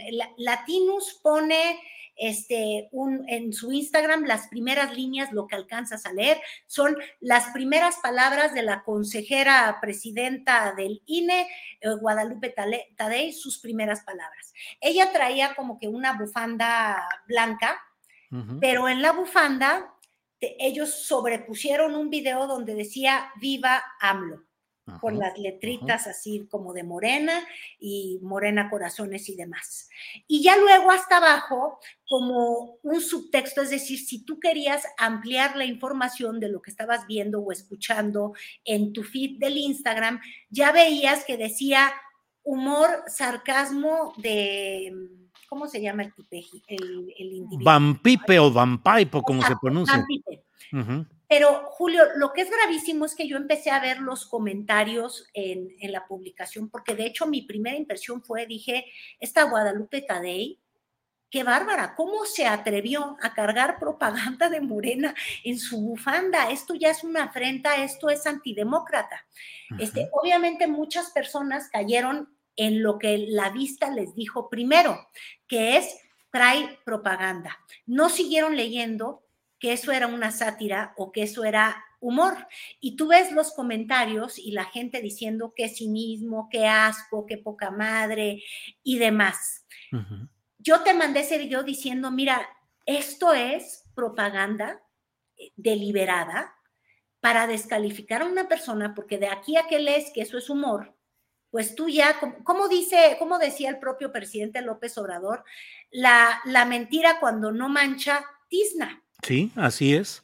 Se va a quedar, al menos en muchos usuarios, ahorita me, me, voy a tratar de asomar en el Instagram del tal Latinus, este, en muchos usuarios la impresión de que la nueva consejera presidenta fue disfrazada de morena a a ¿cómo se llama? A, dar su primer discurso. Mira, de hecho yo creo que así se puede ver sin que faltemos a derechos, es evidente, pero mira, ahí está. Si tú ves esto, porque lo único que puedes ver es eso, AMLO, esta entrada de video, pues no te pones a ver si es broma o no, ya te quedaste con esa impresión. Y te decía yo, 512 mil usuarios, seguidores, a los que les vino esto. Yo no creo que sea inocente, Julio. El día de hoy veía yo el diario Milenio y primero en trascendidos, que son los rumores, decían Guadalupe Tadei llegó con guardaespaldas, guaruras, una escolta brutal. Qué raro. Y luego dije, bueno, lo traen en los trascendidos porque quieren jugarle, ¿no? A, a como que quién sabe si es rumor, porque los trascendidos aclaran que puede ser un rumor. pero luego veo su crónica ya en páginas interiores y decían que la nueva consejera presidenta llegó con muchísimos guaruras. Estuve preguntándole a amigos que hacen la cobertura del INE y me cuentan que el día de ayer había este demasiada gente, llegaron este, representantes y figuras de congresos locales y no sé qué tanto, porque fue un evento importante el, el cambio en la presidencia de ese INE, y este, y no tenía nadie la certeza de que la nueva consejera presidenta llevaba escoltas. Y ahí viene la pregunta. Entonces, ¿qué quieren decir? ¿Que ella va con guaruras porque quiere gastar mucho dinero? Porque eso de que va a ser un INE no oneroso, este, ya no se lo vamos a creer. En fin, habría que aclarar, Julio, y yo siento que estamos cayendo en, en esta espiral de mentiras falsas, de información falsa, y, nos están haciendo muy complicadas a, las personas que yo, como te decía, cuando le recomendaba a alguien cómo no caer en los fake news, le decía, pues verifica que sea un medio establecido. Pero si los medios establecidos quieren renunciar al único valor importante que tienen, que es el de la veracidad, y Quizás no la objetividad, eso no la tiene nadie, no somos objetos, todos los medios los hacemos sujetos, pero al menos el balance informativo, caray, a mí me da mucha pena. Carolina. del fuego. Sí, Carolina, pero estoy de acuerdo, pero lo bueno es que ya estamos en las campañas electorales en el Estado de México, en Coahuila, y eso son verdades de apeso las que allí dicen. Así es que no te sientas eh, deprimida o conflictuada por todas estas mentiras de estos otros medios. Ahora tendrás grandes verdades. ¿Cómo van las campañas, Carolina? Oye, pues tú sabes que el Estado de México ya arrancó la campaña y ahora tenemos a Delfina Peregrina Delfina Peregrina. Órale. porque ella dijo que ella va a ir a pie. Ya olvídate como López Obrador en terracería, eh, porque ella ya sabes que ella está, lleva 10 años junto a ya sabes quién. Eso es parte de su spot donde dijo que hay que enterarnos de cinco cosas eh, respecto a ella. Nada del diezmo en Texcoco, eso ya no te tienes que enterar, ya lo sabías. Pero bueno, ella dijo que va a caminar cada centímetro y municipio del Estado de México. Entonces, como lo va a caminar, pues mira, justo en Semana Santa empieza la campaña, pues ya sí, este, muy como, como Cristo de Iztapalapa, pero en el Estado de México, ella va a hacer un peregrinar por todo el Estado, ahí la ves con los bracitos bien cruzados y esto, y las cinco cosas que nos hizo que nos enteráramos ella, ese es su, su, su, su nuevo spot, es, la más importante es que ha estado siempre con ya sabes quién, es decir, en la boleta, de alguna manera, quieren subir a Andrés Manuel López Obrador y su popularidad, mientras que este, del otro lado está también otra mujer, Alejandra del Moral, que Julio sí va con una alianza del PRI, PAN, PRD y no sé qué tantas otras cosas, pero adivina qué. ¿Qué? Lo rojo ya no se ve por ningún lado. Mira, eso ya no parece. ¿Y el PRI dónde quedó sus colores? El PRI se hizo rosa por aquello del salario rosa. De hecho, ella dice ahora que va a dar un salario familiar que también es de colorcito rosa. Pero, pero fíjate cómo son tramposos, ¿eh? Entonces ya ahora ya todo, mírala, bien valiente. En primera, el rojo PRI es un desprestigio, bien que lo sabe.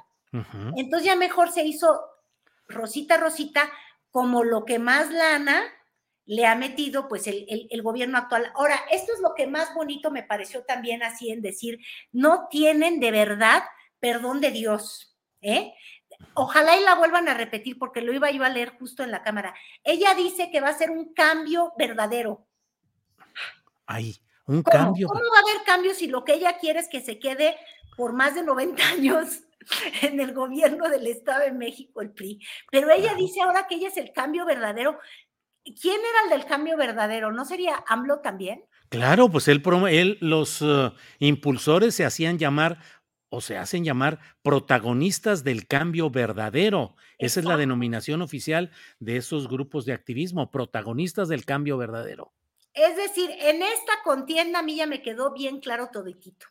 Es AMLO contra AMLO. Es decir, AMLO va a ganar, sea como sea. De un lado. O más bien, fíjate, ahí te das cuenta, eh, en realidad, Julio, que, qué triste es la falta de figuras políticas importantes en nuestro país para que tú tengas una campaña en la que en el centro, a favor o en contra, la única figura que importa es la del presidente. Este, y si así se va a poner el Estado de México, no quiero pensar en el 24 cómo se va a poner la nacional. O sea, ya mejor que vayan los contendientes, no sé si quede Claudia o si queda, ay no, Adán Adusto, adusto, ¿eh? que ni vaya, ese ya no me cae bien porque dicen muchas adusteces. Este, pero bueno, o Marcelo Ebrard, ¿qué van a hacer? ¿Se van a poner una máscara de esas de las de ya sabes quién? Ajá, Y que mejor hagan así la campaña. Y claro, los que son anti-AMLO, pues que ya vayan, no sé, también con, con, con, un, con la cara de AMLO, pero con un tache o la de Claudio X, también podrían ponerse una máscara de Claudio X. La X de, sí, Claudio, nada más así. Pero en realidad, la única figura central en campañas locales está siendo la del presidente, que de verdad este país no es capaz de, gestar mejores candidatos. Digo, si doña Delfina ha caminado el Estado de México por más de 10 años, pues ya podría hacer la campaña sin ya sabes quién. Ahora, eso sí, si alguien tiene curiosidad de ver su spot, a mí casi me gana, Julio. Casi. ¿Por qué? A ver. Porque dijo que entre las cinco cosas que no sabemos de ella, aparte de que sí es maestra y que sí ella ha estado con ya sabes quién, hay que tiene muchas mascotas, tiene como 10 perros y no sé cuántos gatos. Ándale, pues ya te ganó a ti. Pues le dio ganó el corazón. Un pollo, ya sabes que yo nada más quiero el asunto del perrinismo y este, digo, me imagino que, querer mucho a los perros es muy importante para gobernar, ¿verdad? Pues sí. Pues sí, sí, sí, políticas perras puedes poner ahí, duras, muy fuertes. Perrísima, exacto. ¿Por qué no hacemos eso, Julio? Una campaña. Nosotros sí somos perros. Nosotros sí somos perros, sépanselo. ¿Y qué más dijo de cosas que no saben de ella, Carolina?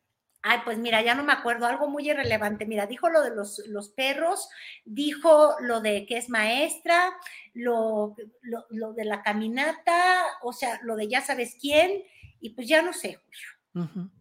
Pues. Fíjate, pues no sabía yo y sigo sin saber. Hay que volver a ver el comercial. Y Alejandra del Moral, pues ya sabes, ya prometió que yo no sé si por eso luego andan desprestigiando al INE, este, eh, los de la Alianza de Medios del sí por México, porque fíjate tú, este uso de la promesa del salario, ya no salario rosa, sino el salario familiar, creo que rosa un bastante con la ilegalidad. ¿No te acuerdas que ya se había, este, con una de estas reformas que pasaron electorales, este, la promesa de algo económico, este, debe ser penalizado por la autoridad electoral.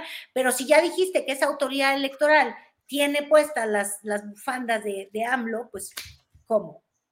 Pues sí. Carolina, pues como siempre el tiempo se nos va, es la es, son las dos de la tarde con un minuto, es que ando acá con el otro horario, son las dos de la tarde con un minuto y Carolina, pues como siempre, listos para escucharte. Eh, ¿Con qué quieres cerrar, Carolina? Pues ya no sé qué decía nuestro acordeón, ya no tuve más ideas, ¿verdad? Ya no tenemos más acordeón porque todo, pues está lo de Trump, está lo de que acaban de comprar algunas eh, eh, acciones de Iberdrola en México, que ya veremos qué es lo que significa todo eso. Y El perro en Twitter, tú fuiste de los que cayó con eso, ya no aguanto a Elon Musk. ¿eh? Este, eso es como desvío de recursos del Twitter hacia sí mismo. ¿No viste el día de hoy el, el Twitter que en vez de tener al pajarito tenías un perrito? Sí, sí, sí. Yo hasta pensé que me habían secuestrado mi red social, luego busqué si la foto mía seguía siendo la del perfil, porque yo luego me entero de las cosas un poco después, pero no, que él estaba promoviendo quién sabe qué Bitcoin.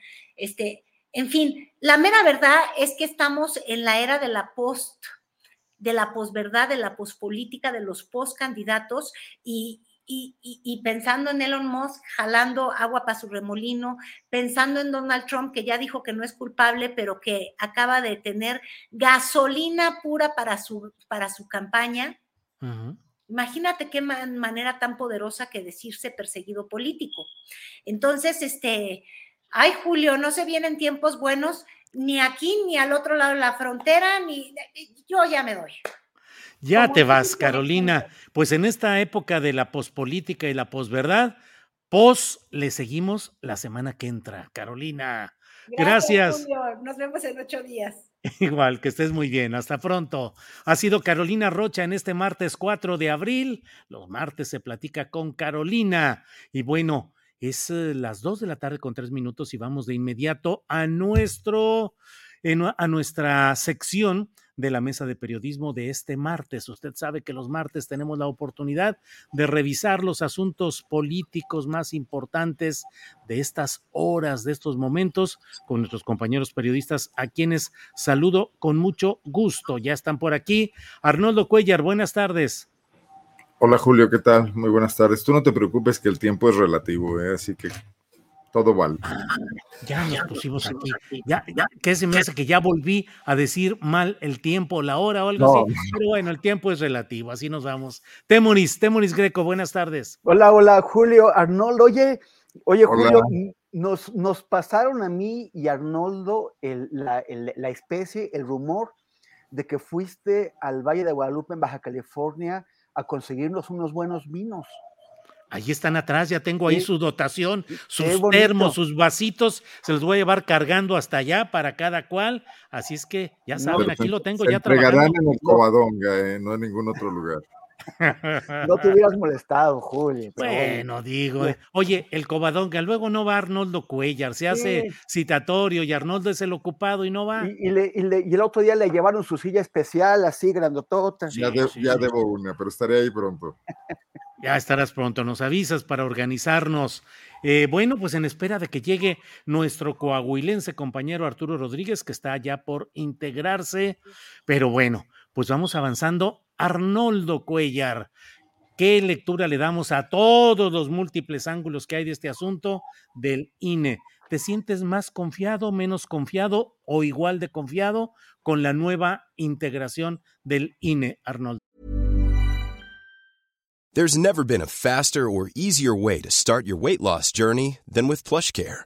PlushCare accepts most insurance plans and gives you online access to board-certified physicians who can prescribe FDA-approved weight loss medications like Wigovi and Zepbound for those who qualify. Take charge of your health and speak with a board-certified physician about a weight loss plan that's right for you. Get started today at plushcare.com slash weight loss. That's plushcare.com slash weight loss plushcare.com slash weight loss. Everyone knows therapy is great for solving problems, but getting therapy has its own problems too, like finding the right therapist, fitting into their schedule, and of course, the cost. Well, BetterHelp can solve those problems. It's totally online and built around your schedule. It's surprisingly affordable too. Connect with a credentialed therapist by phone, video, or online chat, all from the comfort of your home. Visit betterhelp.com to learn more and save 10% on your first month. That's BetterHelp, H E L P. No, no, realmente no me siento inquieto, como no me he sentido nunca inquieto, ni cuando Alvester Gordillo le metió mano al INE directamente y todo el mundo nos pudimos dar cuenta. Bueno, son, son las instituciones mexicanas, defectuosas como todas, y, no creo ni que debamos confiar de más, ni tampoco podemos hacer mucho por, por resolver eh, esa situación. En todo caso, estar muy al pendiente de lo que ocurra en cada momento, ¿no? Eh, también hemos visto y hemos sido críticos aquí, Julio, de cómo ese INE pretendidamente perfecto que defiende una parte importante de la, de la opinión pública mexicana, de la opinión publicada, de los partidos políticos, eh, ha tenido numerosas deficiencias. Ciertamente el parámetro con el que medimos la labor del IFE-INE, pues es, muy cómodo porque cualquier cosa es mejor que la Secretaría de Gobernación de Manuel Bartlett, de Luis Echeverría, de, incluso de Jesús Reyes Heroles, etcétera, ¿no? Porque era el gobierno organizando sus propias elecciones, de una mano eh, en el PRI, otra mano en los gobiernos de los estados, eh, gobernadores que además caían si se indisciplinaban. Entonces, cualquier cosa es mejor que eso. Y eso no es producto de que una clase política o intelectual eh, haya aportado su lucidez. Es producto de la exigencia de generaciones de mexicanos que estaban hartos de, que su voto no valiera nada, y allí incluyo las luchas del 68, las luchas sindicales, eh, los reclamos de todo tipo, las bancadas cuando eran de izquierda todavía de oposición, el PAN que no podemos desconocer la gesta democrática de aquellos panistas que por años fueron la única oposición en México, ¿no?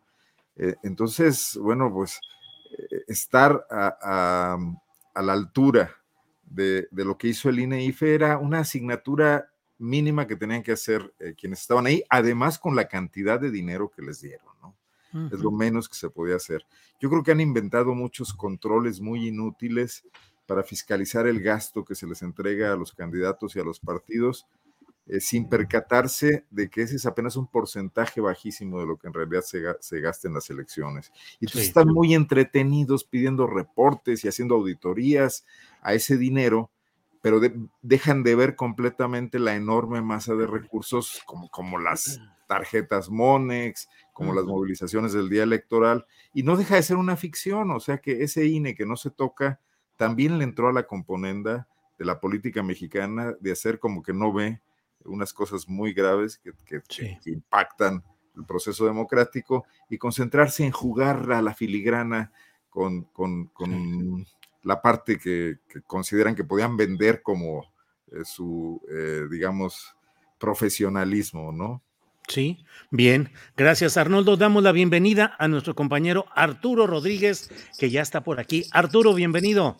Muchas gracias, Julio. Muy buenas tardes. Una disculpa por el retraso. Temoris, qué gusto. Arnoldo, buenas tardes. Hola, hola. Gracias, Arturo.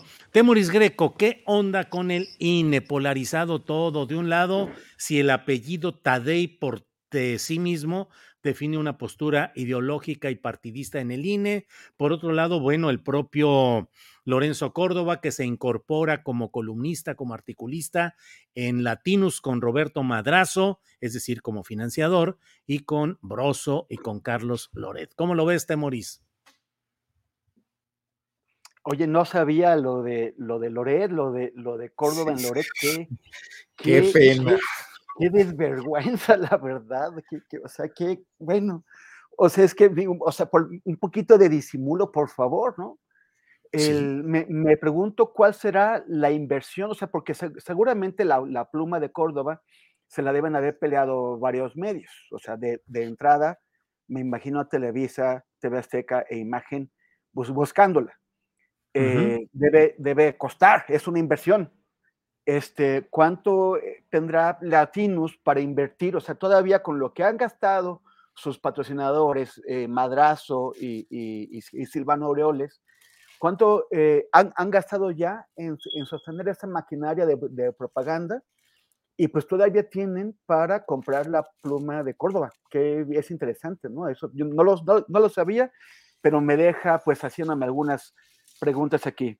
En, cuanto a lo, de Tadei, también una, pues una anécdota que tal vez algunos vieron estos días, porque el, periódico Reforma, o sea, el presidente dijo que no la conocía, a la nueva consejera presidenta del, del INE y Reforma sacó una, publicó una foto que antes una tuitera había publicado, en donde aparece el presidente con toda la familia Tadei y dice, eh, pero como, como evidencia de que el presidente había mentido y que, y que sí conocía a la nueva consejera presidenta.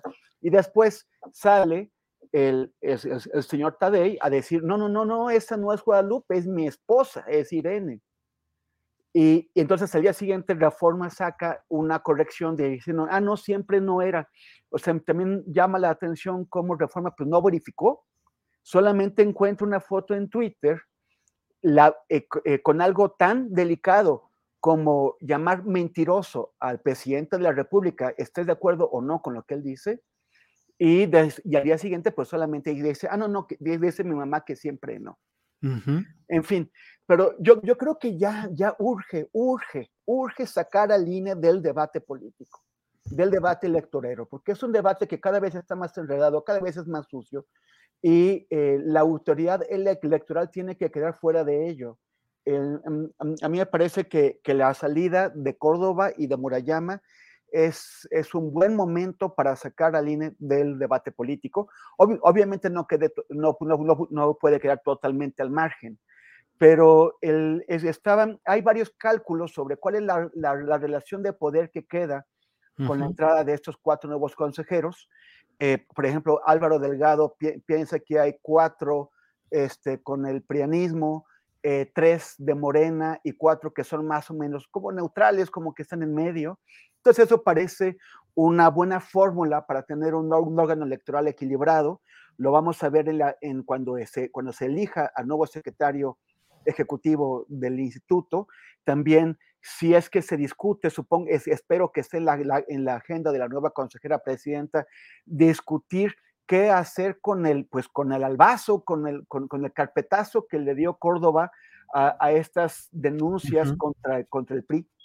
Eh, eh, ojalá que se pueda reabrir, eso también va a ser un símbolo, un, un signo de, de, de, eso, pero, pero sobre todo que salga de la discusión, que ya no eh, se, se, siga utilizando al, al, INE como punching back político, que, que, que, se lleven a cabo las reformas necesarias, que se bajen los gastos, que, que se acabe con esta burocracia dorada, pero, eh, pero, pero sobre todo ya dejar que de, de, utilizar al INE como, como un objeto para, para golpearnos. O sea, para, y sobre todo también porque en, también le conviene al presidente eso independientemente de qué pase. Porque al, al, agarrar al INE, eh, lo que hizo fue darle a la oposición su único elemento de cohesión, el único elemento que ha permitido que la oposición se, eh, se, se, una alrededor de un tema, y no solamente eso, sino que comunique con una parte de la sociedad, ha sido el, el argumento de yo defiendo al INE. Si, uh si, si, si, sale el INE del debate político y se, se permite que la, que la presidenta consejera haga calladamente y con tranquilidad las reformas necesarias, yo creo que se le hará un favor al INE y le quitarán también un argumento político a la oposición. Bien, Temoris, gracias. Eh, Arturo Rodríguez, ¿qué opinas? Sacar al INE de ese espacio de golpeteo político cuando pareciera ser que la tendencia es agudizar y ahondar el debate y la vigilancia y la crítica y la polémica respecto al INE. ¿Qué opinas, Arturo? Bueno, eh, yo ah, creo que a contrapelo de la posición que hoy muchas personas tienen, eh, yo sí considero que el INE eh, realizó o ha realizado desde su creación un trabajo que nos permite tener elecciones relativamente confiables y que aquello que hace desconfiables los procesos electorales eh, o los resultados en los procesos electorales tiene que ver más con la conducta de los partidos políticos, de todos los partidos políticos que hasta este momento han mantenido eh, una forma de eh, trabajo electoral pues casi siempre en los límites de la legalidad. Porque porque sabemos que todos acuden a la movilización, que acuden a la compra del voto, que acuden al condicionamiento de programas sociales. En los últimos años se ha acreditado de manera fehaciente eh, este llamado turismo electoral, que consiste en registrar electores de una ciudad en otra, donde va a haber comicios para favorecer a algún partido político y todos sabemos que reciben financiamientos eh, muchas veces opacos. Sabemos que, eh, y no es una alusión directa a Morena y a López Obrador, yo creo que si algo tenemos claro quienes hemos cubierto procesos electorales es que el dinero fluye eh, a través de las estructuras partidarias en efectivo y sin registro ni posibilidad de seguimiento y de fiscalización. Entonces, eh, creo que hay un problema con lo que pudiéramos llamar las formas de jugar el juego. O sea, México es un país que a lo largo de su historia política contemporánea, estoy hablando desde la reforma política de Reyes Heroles hasta el momento, eh, ha tenido que ir eh, subsanando y perfeccionando elección tras elección su sistema electoral con el propósito de satisfacer las demandas o las inconformidades de algún partido político que eh, pues señala eh, muchas veces eh, de manera digamos, irrelevante para la justicia electoral, o sea, se señalan los problemas de una elección eh, y luego se hace una reforma, o sea, no cambia el resultado de la elección, pero se hace una reforma para dejar eh, más o menos las cosas en calma. ¿De qué estoy hablando? Por ejemplo, cuando pensamos en 2006, ¿no? Eh, que es como uno de nuestros grandes referentes, pues sabemos que hay, y yo creo que en eso nadie podría este, poner en duda el hecho de que hubo una intromisión del empresariado mexicano eh, a través del el pago de eh, una contracampaña expuesta en los grandes medios de comunicación masiva, ¿no? Que era la campaña del peligro para México, o la contracampaña, digámoslo así, o la campaña negra, si se quiere ver así, del de, eh, peligro para México. ¿Qué es lo que ocurre? Pues viene una reforma y dice adiós con la compra de espacios publicitarios para que ya eh, la gente en ese tiempo López Obradorista, que estaba en el PRD, en PT y en entonces Convergencia, eh, dejen de estar eh, señalando la inequidad en las elecciones, vamos a hacer una reforma y ya los partidos políticos no pueden comprar spots. Entonces se ha ido parchando, digamos que el, el, el esquema o el listado de reglas electorales, pero creo que en el sistema electoral y en el caso de los partidos políticos hay una acción. Ay. Aplica en general a, todo el derecho, pero que me parece que en el caso del derecho electoral no, no es eh, innegable, que es echa la ley, echa la trampa. Entonces, ¿vamos por un organismo o vamos por una legislación cuando el verdadero problema está en las formas de hacer política electoral en este país. Bien, Arturo. Eh, Arnoldo Cuellar, en este mismo tema, nos encaminamos previsiblemente a lo que ya hemos hablado varias ocasiones ahora, pero hay que analizarlo a la luz de esta nueva conformación y los nuevos emplazamientos que han iniciado ayer lunes, precisamente.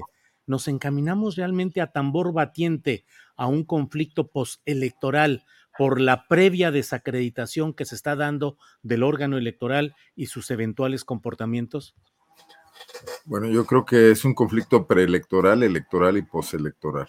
Vamos a vivir en el conflicto que ya empezó. ¿no? ¿Ya empezó? Sí, bueno, pues hace rato, ¿no? Eh, me parece el enfoque de Arturo muy correcto.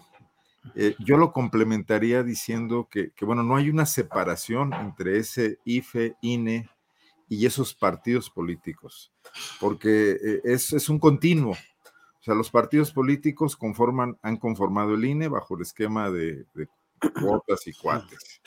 Lo han reformado cada vez que han querido y regularmente la reforma, eh, como, como lo señala muy bien Arturo, no proviene de una reflexión profunda, un análisis, una previsión, sino que proviene de las, de las pugnas que quedaron de la elección anterior y es un poco al contentillo para calmar los ánimos, para legitimar al nuevo gobierno que cometió las tropelías y, decir que eso no va a volver a pasar. Eh, y ocurren otras cosas nuevas, ¿no? La trampa que también señala Arturo, que queda hecha junto con la ley. Pero entonces ese, ese continuo partidos, autoridad electoral, eh, no permite que, que lo separemos. Es más, la defensa de PRI, Acción Nacional y, el resto de las fuerzas políticas, excepto Morena, del INE de Córdoba, forma parte de eso mismo. Eh, López Obrador salió adelante con, esta eh, pelea de callejón política por el plan A, el plan B y el plan C, y ahorita de momento se generó una nueva situación que, no supera ni las represalias que puedan venir. El ejemplo ya aquí clarísimo con la batería de analistas a los que se incorpora Lorenzo Córdoba, que son además quienes, y creo que todo el día has estado en el programa mencionando estas cosas, eh, Julio, eh, sin ningún eh, prurito por utilizar noticias falsas, etcétera, toda esta batería en contra del López Obradorismo y López Obrador sin recato alguno para despacharlos en las mañaneras, también en ocasiones exagerando la nota con descalificaciones o retomando asuntos ya con muy escasa objetividad en esa trinchera donde cada quien está instalado. Entonces, el conflicto está aquí, está puesto. Y, bueno, estoy leyendo en este momento que el primer debate que tuvo el nuevo consejo fue si iban o no a la Secretaría de Gobernación, ¿no? Un asunto de formas. o si se, ante una invitación de Adán Augusto para discutir los temas de seguridad de las elecciones de este año, eh, donde el tema no, es, relevante no fue la seguridad de los candidatos, sino el asunto de si era políticamente correcto acudir a la Secretaría de Gobernación, ¿no? Pero no es un tema menor, aunque sea de formas, ¿no, Arnoldo? No, desde luego que no, pero digo, pero no te pasas tres horas discutiendo eso. Eh, digo, en todo caso, a los cinco minutos le planteas a, que por qué no se hace la reunión en el INE. Digo, pero imagínate cómo va a ser el debate sobre el tema de seguridad, que me parece muchísimo más complejo, en el Estado de México y en Coahuila. O sea, dos lugares donde ahorita yo creo que Arturo nos pondrá al día sobre lo que pasa en Coahuila y el Estado de México con esa franja que no, que no acaba de pacificarse en, en las fronteras con Guerrero, con Morelos, etcétera, ¿no? Eh, y no estamos hablando de atentados contra candidatos a la gubernatura, pero sí muchos alcaldes, regidores, eh, etcétera, eh, candidatos a esos puestos expuestos o relacionados. y eso queda en segundo término por la cuestión de, bueno, lo doy como ejemplo, Julio, de, los, de la tensión que se va a vivir, ¿no? Y que se está viviendo ya y que me, me imagino que se agravará de cara al 2024. Bien, Arnoldo. Temoris Greco, en ese mismo terreno, ¿qué piensas de lo que se viene en el INE? La posibilidad de un conflicto anunciado, la devaluación del árbitro electoral. Eh, ¿Qué piensas que puede darse con estas nuevas circunstancias? Bueno, yo, este, o sea, pues eso es, lo que sostenía. Yo espero que haya un mayor respeto de los, de los, de los actores políticos hacia un, hacia un órgano electoral que ha, que ha, sido excesivamente golpeado, que, que, que, ya, o sea, que no podemos estar o seguir erosionando eh, eh, al, al, órgano electoral porque, porque, pues, porque tiene que estar en el medio, el, el, árbitro tiene que, que, darse a respetar y que ser respetado, ¿no? Entonces, si la nueva consejera presidenta hace que se dé a respetar, pues yo esperaría que lo, que lo respetemos. Me llama la atención, Julio, algo que estoy viendo, em, que se está repitiendo en el chat, una información que no tenía, pero parece que se publicó aquí mismo en Astillero, este, sobre la nacionalización de, de plantas de Iberdrola, que varios usuarios lo están señalando, que eh, parece que hubo la nacionalización de 13 plantas de Iberdrola, pues eso parece también muy interesante y en consonancia con el proyecto también que, que nos, bueno, no, no, lo hemos discutido en esta mesa, pero que también es muy interesante de reforma a la ley minera. Eh, este, parece que, que eh, en, en, esa parte que tiene que ver con energía y, con extracción de los recursos del, del, del, país, pues también en esta recta final del sexenio, eh, es, pues parece que ya se está conformando un patrimonio que es más allá de los, de los, de los dimes y diretes que hemos estado teniendo a lo largo de estos años. Me parece muy, muy interesante. Quisiera también darme tiempo de conocer más sobre esta nacionalización, en qué términos se da, si Iberdrola podrá impugnarla y tal, y tal vez llevar al, al, país a, a, arbitrajes internacionales que, que nos acaben costando miles de millones, o tal vez no este, es, es, eso también, bueno, quería, me, me causó eh, bastante curiosidad. Bien, gracias, Temoris. Eh, Arturo, ¿qué pensar del tema de la carta que ha enviado el propio presidente de la República a China en el tema del fentanilo y las respuestas con el legislador Graham? Pareciera que este tema del fentanilo pues no sé lo que pienses, Arturo, pero pareciera estar siendo también aprovechado por el presidente de México para abrir un poquito de una ventanita hacia China, porque todo parecería muy centrado en una dependencia nuestra, integración a Norteamérica, en momentos en los cuales el mundo está girando también en términos de desdolarización y de los acuerdos China-Rusia. ¿Cómo ves todo este batidillo internacional y nacional, Arturo? Bueno, yo creo que eh, el gobierno del presidente López Obrador ha sido eh, un tanto eh, ecléctico en su política exterior. Mm. Este, y que si bien por una parte ha cedido de una manera, pues busco a veces los vocablos porque no me gusta herir susceptibilidades de, de, quienes tienen una simpatía este, muy, muy clara con el presidente, pero creo que ha sido eh, muy consecuente, muy eh, aceptado muchas de las exigencias de los Estados Unidos, inclusive de una manera eh, más, pues, en sentido contrario a la tradición mexicana, concretamente en el tema migratorio. creo que eh, en cuanto al tema migratorio, los gobiernos anteriores, con todo y lo que se les pueda criticar en otros temas, habían sido más congruentes con un pensamiento de derecho humanista que la actual administración, eh, con consecuencias terribles. Esta administración fue quien fue la que inauguró estos centros de detención migratoria, cuyo resultado pues acabamos de ver hace la semana pasada.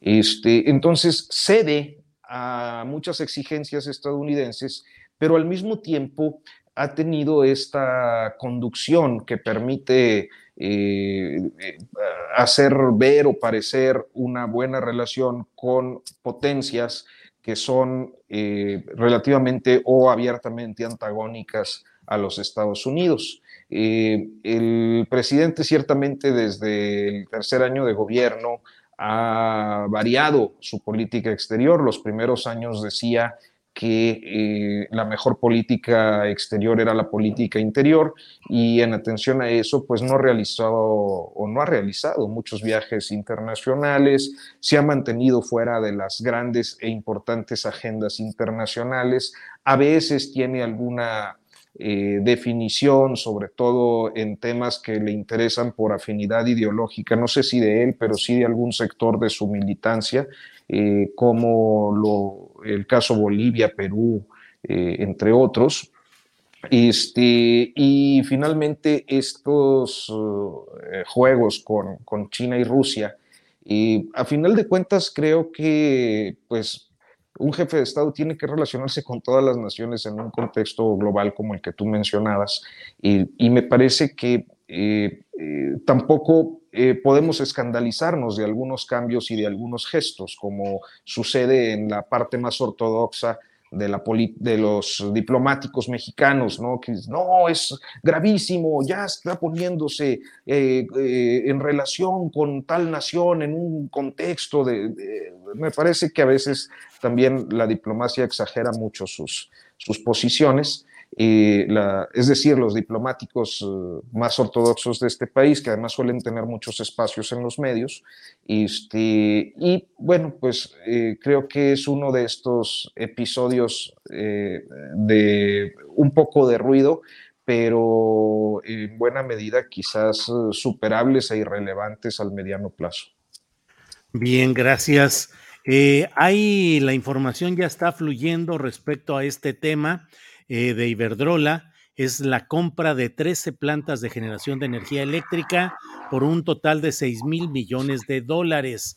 El propio presidente ha informado y ha dicho, hoy el gobierno de México firmó un convenio para comprar a Iberdrola 13 plantas de generación de energía eléctrica que formarán parte del patrimonio público y serán operadas por la CFE, la Comisión Federal de Electricidad dice el presidente, es una nueva nacionalización. Híjole, no creo que sea el término exacto que pueda aplicarse, no es una nacionalización, es la compra de acciones y de activos. es que hay una diferencia entre expropiación y nacionalización.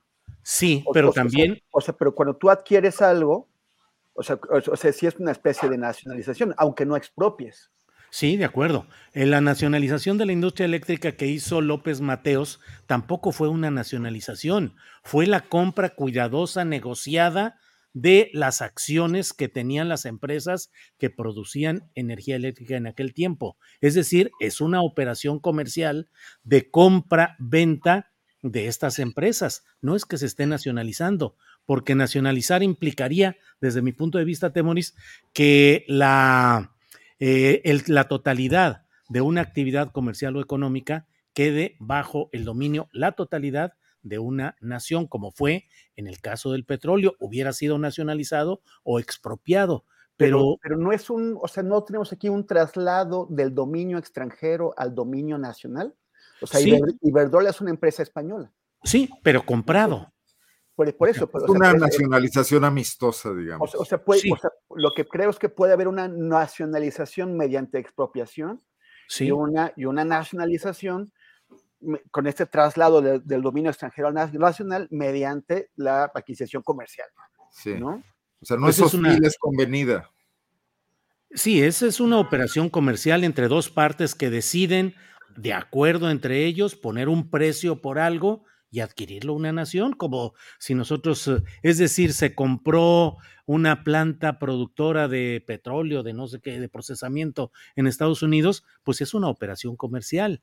Eh, no es exactamente que con ello estés nacionalizando algo más, pero en fin, veamos qué dicen los, eh, los el público y los conocedores, pero don Arturo Rodríguez. pero, el presidente sí le va a sacar jugo al tema. Sí, claro. Nacionalista. Y está bien, ¿no? Además, bueno, le costó 6 mil millones de dólares. Creo que es el nos costó. que puede hacerlo. Nos costó. O sea, eso son... Exactamente. Así es. Bien, eh, ¿en qué estábamos que llame por andar aquí de Iberdrolo? está muy importante el tema. A lo, mejor, a lo, mejor, esto causa el despido de Felipe Calderón, cuya mayor utilidad era cabildear en México que estas plantas les fuera bien, ¿no? Ahora ya o a lo mejor ya estamos nacionalizando a Felipe Calderón. Ah, ya lo adquirimos y viene con los activos, imagínate. se lo regalamos a España. Sí, de una vez. Que se lo lleven los de Vox a dar discursos allá sobre el tema de la, del futuro de la derecha, de la ultra. Arnoldo, ¿cómo ves el tema del fentanilo, de la recurrencia a China por parte del presidente López Obrador mediante una carta y las presiones en Estados Unidos respecto a este tema hacia México, Arnoldo? El tema del fentanilo es, es central en la cuestión de salud pública, en la afectación que, ocurre en la sociedad norteamericana y en el hecho de que estén cargándonos la mano eh, por ser una, una ruta, una ruta además que deja utilidades a los grupos criminales mexicanos y que probablemente les ha generado un empoderamiento notable, además de darles esa relación geoestratégica con, con grupos criminales de, otros, de otras latitudes, como las, eh, los chinos, las mafias, estas chinas tan míticas, ¿no? Que, que probablemente ni siquiera el presidente Xi Jinping pueda eh, hacer algo con ellas, ¿no? Pero al final del día, como todos los problemas complejos en relaciones multinacionales, no se pueden resolver con, ni con una retórica exaltada ni con acciones unilaterales. Eh, desde luego que lo que están haciendo los senadores norteamericanos y más en etapa de campaña, que es radicalizar a la opinión pública norteamericana contra México, que según las encuestas que presentó el presidente hoy lo están logrando, eh, pues es algo que pasará, es algo que tiene que ver con un debate exactamente electoral, como ocurre a cada rato en las elecciones norteamericanas que volvemos a hacer eh, ahí, eh, pues el payaso de las cachetadas, ¿no? Nuestro país es, es, la frontera natural, es el que expulsa migrantes, el que quita trabajos, el que ha jalado inversión extranjera en forma notable, etcétera, y ahí vamos a estar siempre. Pero también es un error que este debate electoral coyuntural se convierta en el fundamento para establecer líneas de política pública en México o de política internacional si no le vamos a dar continuidad, ¿no?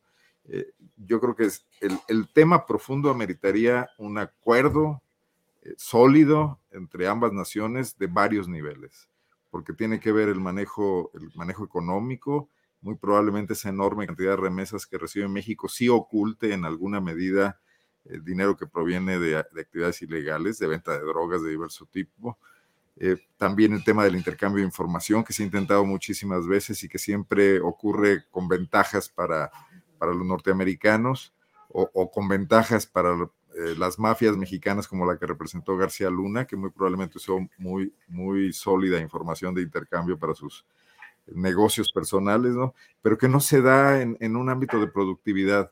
Y ahí se podría involucrar a China, pero yo creo que México difícilmente, y menos con una carta que no deja de ser pues, un buen recurso propagandístico, puede involucrar a China sin que intervengan los norteamericanos que mantienen con China un esquema de tensiones importante en varios niveles, ¿no? Entonces, pues muy bien, dio nota en la mañanera, está en los medios el tema, pero no creo que esto impacte en un gramo de fentanilo del que compran las mafias mexicanas a, los chinos para tratar de introducirlo a Estados Unidos. El, tema es más serio, pues, que, estos episodios surgidos todos de debates eh, insustanciales de, políticos que están quizás a la casa de votos y que además hoy tendrán el tema Trump eh, adicionalmente para, para tratar de jalar a ese electorado radical de derecha norteamericano, ¿no? Bien, Arnoldo. Temoris, antes de que sigamos aquí con tantos entretelones de la política nacional, a veces hay que tender la vista un poquito hacia otros lados y ver qué es lo que está sucediendo. No me refiero al tema de Donald Trump, que está ahorita movidito allá en Estados Unidos, sino en España, donde se ha anunciado la candidatura presidencial de Yolanda Díaz.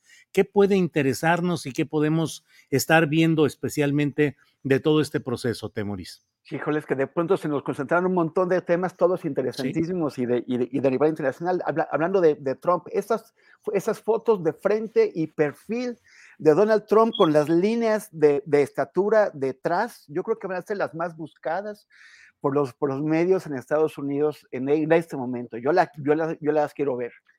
Pero, ¿crees que eso le va a ayudar en su campaña o que le va a perjudicar? Yo creo que le va a ayudar a ganar la candidatura del Partido Republicano.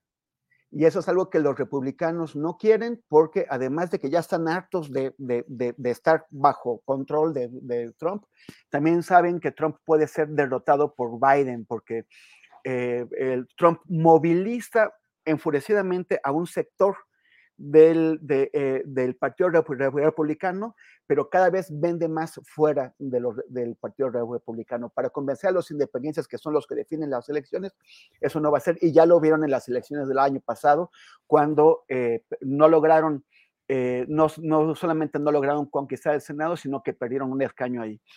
Este, dame chance de preguntarles a los compañeros su opinión sobre este tema.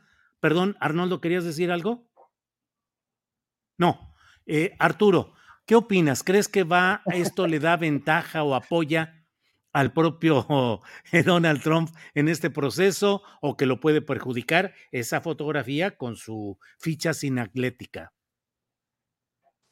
Yo, yo, creo que en un contexto de electorados tan radicalizados, este, termina favoreciendo, ¿no?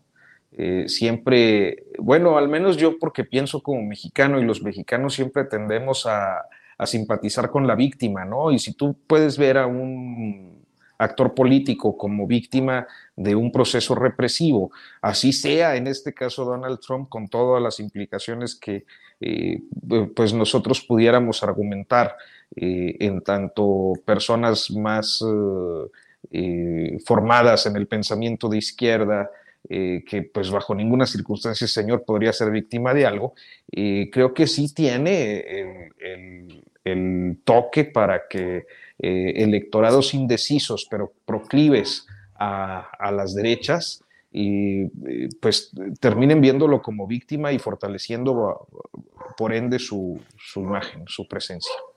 Bien, Arnoldo, ¿qué opinas? ¿Va a perjudicar o a favorecer a Trump este episodio judicial?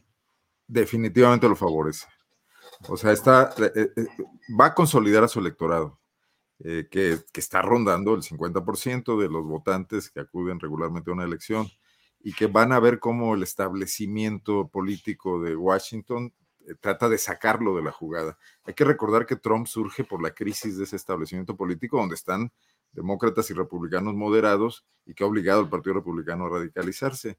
Entonces yo creo que definitivamente para sus fines esto incluso hace olvidar las, las, tropelías políticas que se me parecían muchísimo más graves que, el tema que lo... Bueno, están todos juntos los juicios, realmente no, no, sé cuál es el, el, que lo lleva hoy a, esta, a, esta, a este inicio de proceso, pero el, de, el del el asalto al Capitolio o la intervención electoral, ya no me acuerdo en qué estado, en Georgia, ¿no? Sí, e, esos eh, sí eran definitivamente atentados contra, contra la normalidad política de los Estados Unidos y, quedan un poco diluidos por todo lo demás y yo creo que su público lo va a ir a soportar y a fortalecer, lo va a regresar a la movilización. Si le alcanza o no le alcanza es otra cosa, Habrá que ver cómo se comporta. Biden no es un candidato fuerte, su popularidad no ha repuntado. En una de esas sí estamos ahí. Y luego nomás falta que el presidente López Obrador salga en su defensa, porque ya lo, ya lo dijo inicialmente, que lo querían sacar de la jugada como a él, ¿no? Bien. Eh, Temuris Greco, ¿quieres entrarle a este tema de España y la candidatura? O sí, adelante, Temuris. Bueno, nada más que yo tengo otros datos, querido Arnoldo, no anda del, del, 50, anda 32, 35 por, ciento, que es suficiente para, para ganar la candidatura del Partido Republicano, pero lo que temen, o sea, en las, en las elecciones del año, del año pasado, los demócratas recurrieron a una táctica de juego sucio, que es que en muchos distritos muy competidos, los propios demócratas hicieron campaña para que en las primarias republicanas ganaran candidatos extremistas, candidatos trompistas, candidatos que eran difíciles de, hacerles oposición adentro del Partido Republicano, pero una vez que entras al conjunto del electorado, eh, fue más fácil eh, eh, vencerlos y, y, eso finalmente fue, fue, lo que determinó muchas competencias. Entonces yo, yo, yo dudo, o sea, que, creo que algunos, que, muchos demócratas prefieren, por ejemplo, a Trump que competir contra Ron DeSantis o contra otros candidatos que sí republicanos que sí pueden apostar por conquistar el electorado independiente, el electorado de, de centro. Pero bueno, ese es ese caso en especial. En el, en el, en el caso de, de, de, España, pues está muy, muy interesante. Antier, Yolanda Díaz. Yolanda Díaz es una militante del Partido Comunista Español que, eh, eh, que, se está poniendo adelante en la competencia por ser la candidata del sector a la izquierda del Partido Socialista, o sea, que una a los, a, los, a las pues muy diversas eh, formaciones de, de, izquierda que se dan en toda la geografía española, Podemos se, estar resistiendo, pero, pero parece que los, pues que prácticamente los, los está emplazando a, a, aceptar su candidatura o eso, pero dio un discurso súper interesante, un discurso muy positivo, en, en, una, en un ambiente político, en un escenario político internacional en el que parece que la única manera de ganar votos es polarizar, es, es, eh, es eh, tratar a tu adversario como, como enemigo, como rival, como inaceptable, como, como prácticamente como alguien que está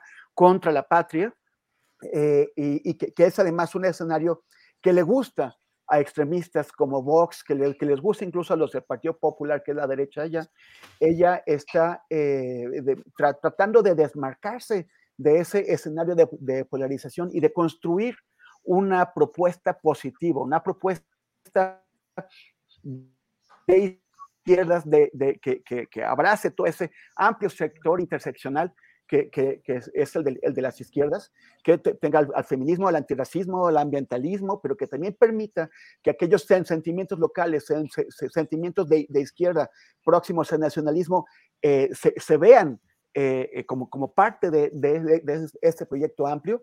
Es muy interesante, hay que ver el discurso que dio y a mí me parece que también eh, pertenece a, a, estas nuevas corrientes que estamos viendo también, a, la, a, las que pertenece Boris, a la que pertenece Petro, a, la que incluso eh, Lula, en la que Lula mismo se, ha estado re, reenmarcando, Un, una izquierda del siglo XXI que nos permita confrontar a los, a los derechismos, ese derechismo beligerante y cada vez más antidemocrático que, que, estamos viendo. Eso es muy, muy interesante.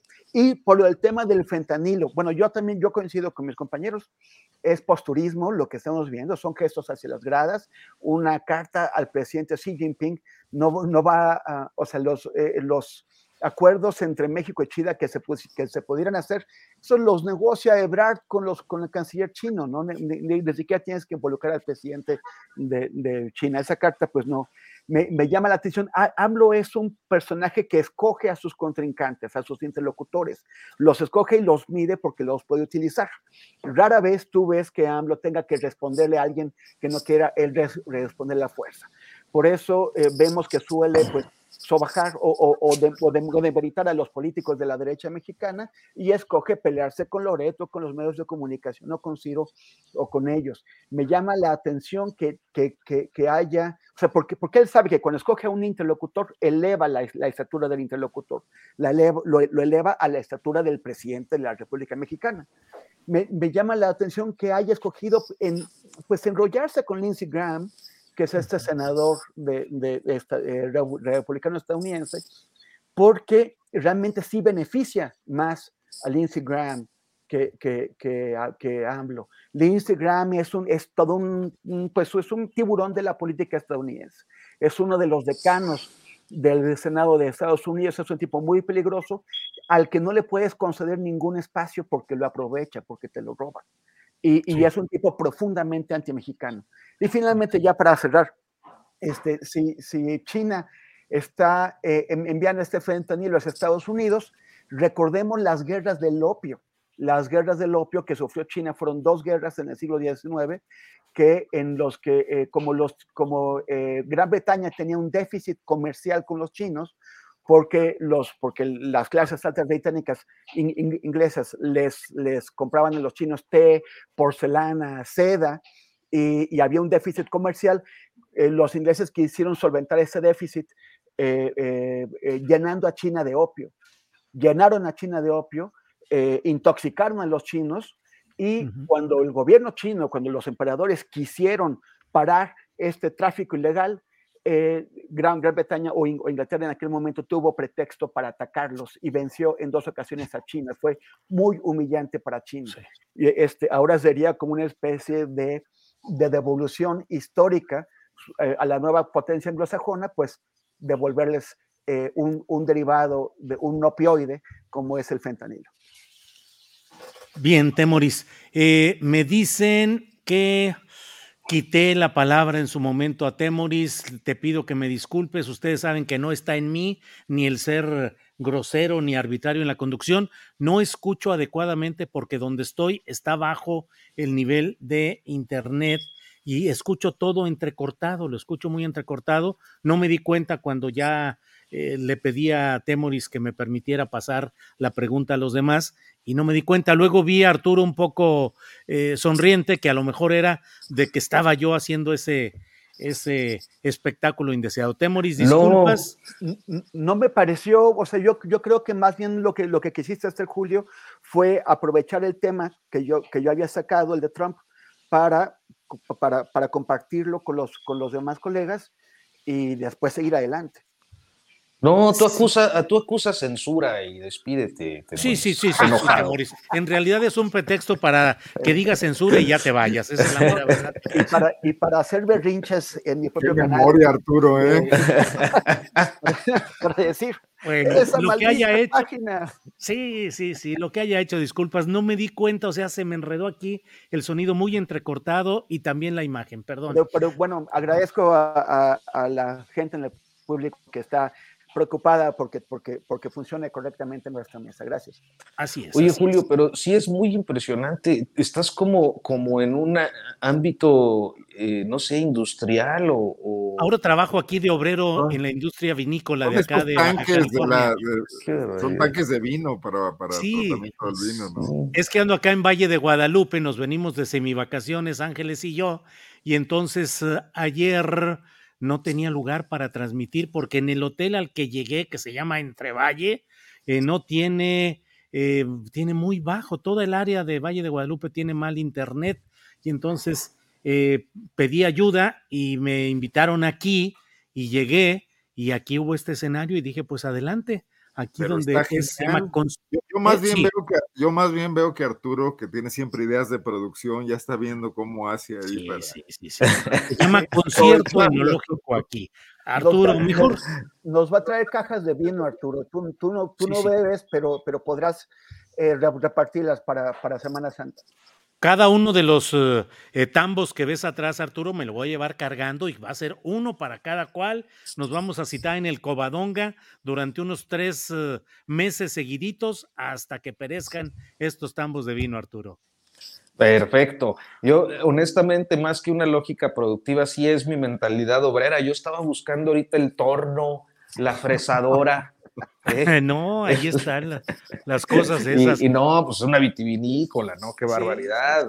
Uno piensa más en términos del taller, de la tortillería. Arturo, platícanos, porque ya se está acabando el tiempo, nos quedan unos 10 minutitos. ¿Cómo va lo de Coahuila? Por favor, actualízanos, Arturo. Mira, Coahuila, Coahuila creo que el proceso electoral está marchando de una manera bastante anodina, digámoslo así.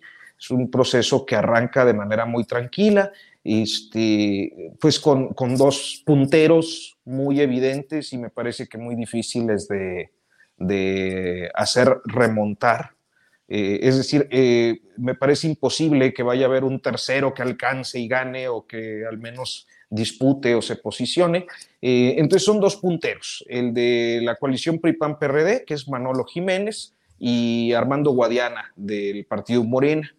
Han iniciado con una campaña de manera muy convencional, claro, eh, en el caso de Manolo Jiménez, pues ofreciendo eh, algunos elementos de continuidad que se relacionan con el estatus actual del Estado bajo el gobierno de Miguel Riquelme, no dicho explícitamente, pero, pero me parece que por ahí va, que tienen que ver con la seguridad, que es un Estado que tiene buenos indicadores, y tienen que ver con eh, el empleo y la situación económica, que también tiene buenos indicadores.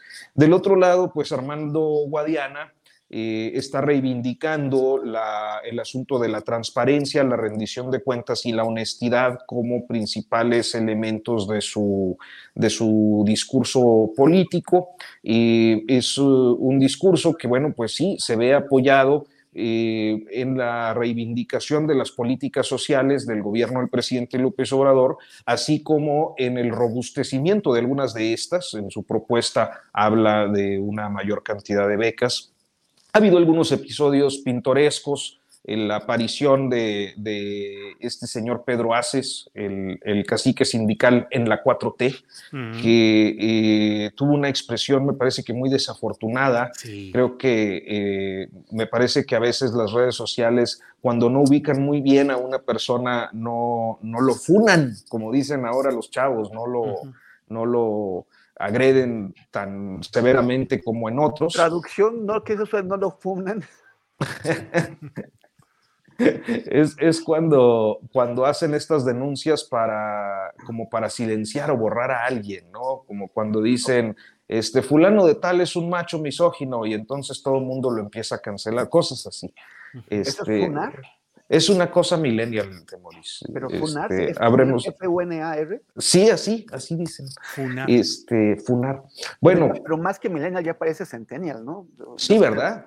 Sí. es posible. Pues bueno, eh, entonces e, eso es muy, muy, creo que va muy tranquilo. Eh, eh, hasta este momento, insisto, muy, muy ortodoxo el, el proceso electoral en estos tercer, este es el tercer día de campaña. Eh, por otra parte, eh, yo nada más quiero apuntar muy rápidamente porque yo no callé como momia, o sea, desde los tempranos 2000 estuve publicando reportajes a propósito de Iberdrola y me parece que cuando eh, yo pienso al menos en Iberdrola, pienso en esta condición que se dio en muchas transnacionales, al menos 30 transnacionales, que entre sus diferentes fórmulas de corromper a la clase política mexicana para poder eh, acceder a los negocios energéticos, eh, implementaban este esquema de puertas giratorias. Y quien lo hizo de una manera eh, pues muy eficaz y yo siento que muy ofensiva para, para, el país, pues fue precisamente esta transnacional energética española.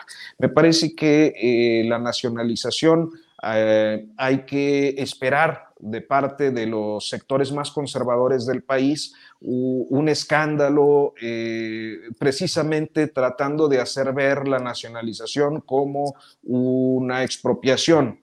Este, cuando en realidad se trata de una compra negociada eh, lo que también nos habla de que tampoco es eh, un gobierno en la extrema izquierda.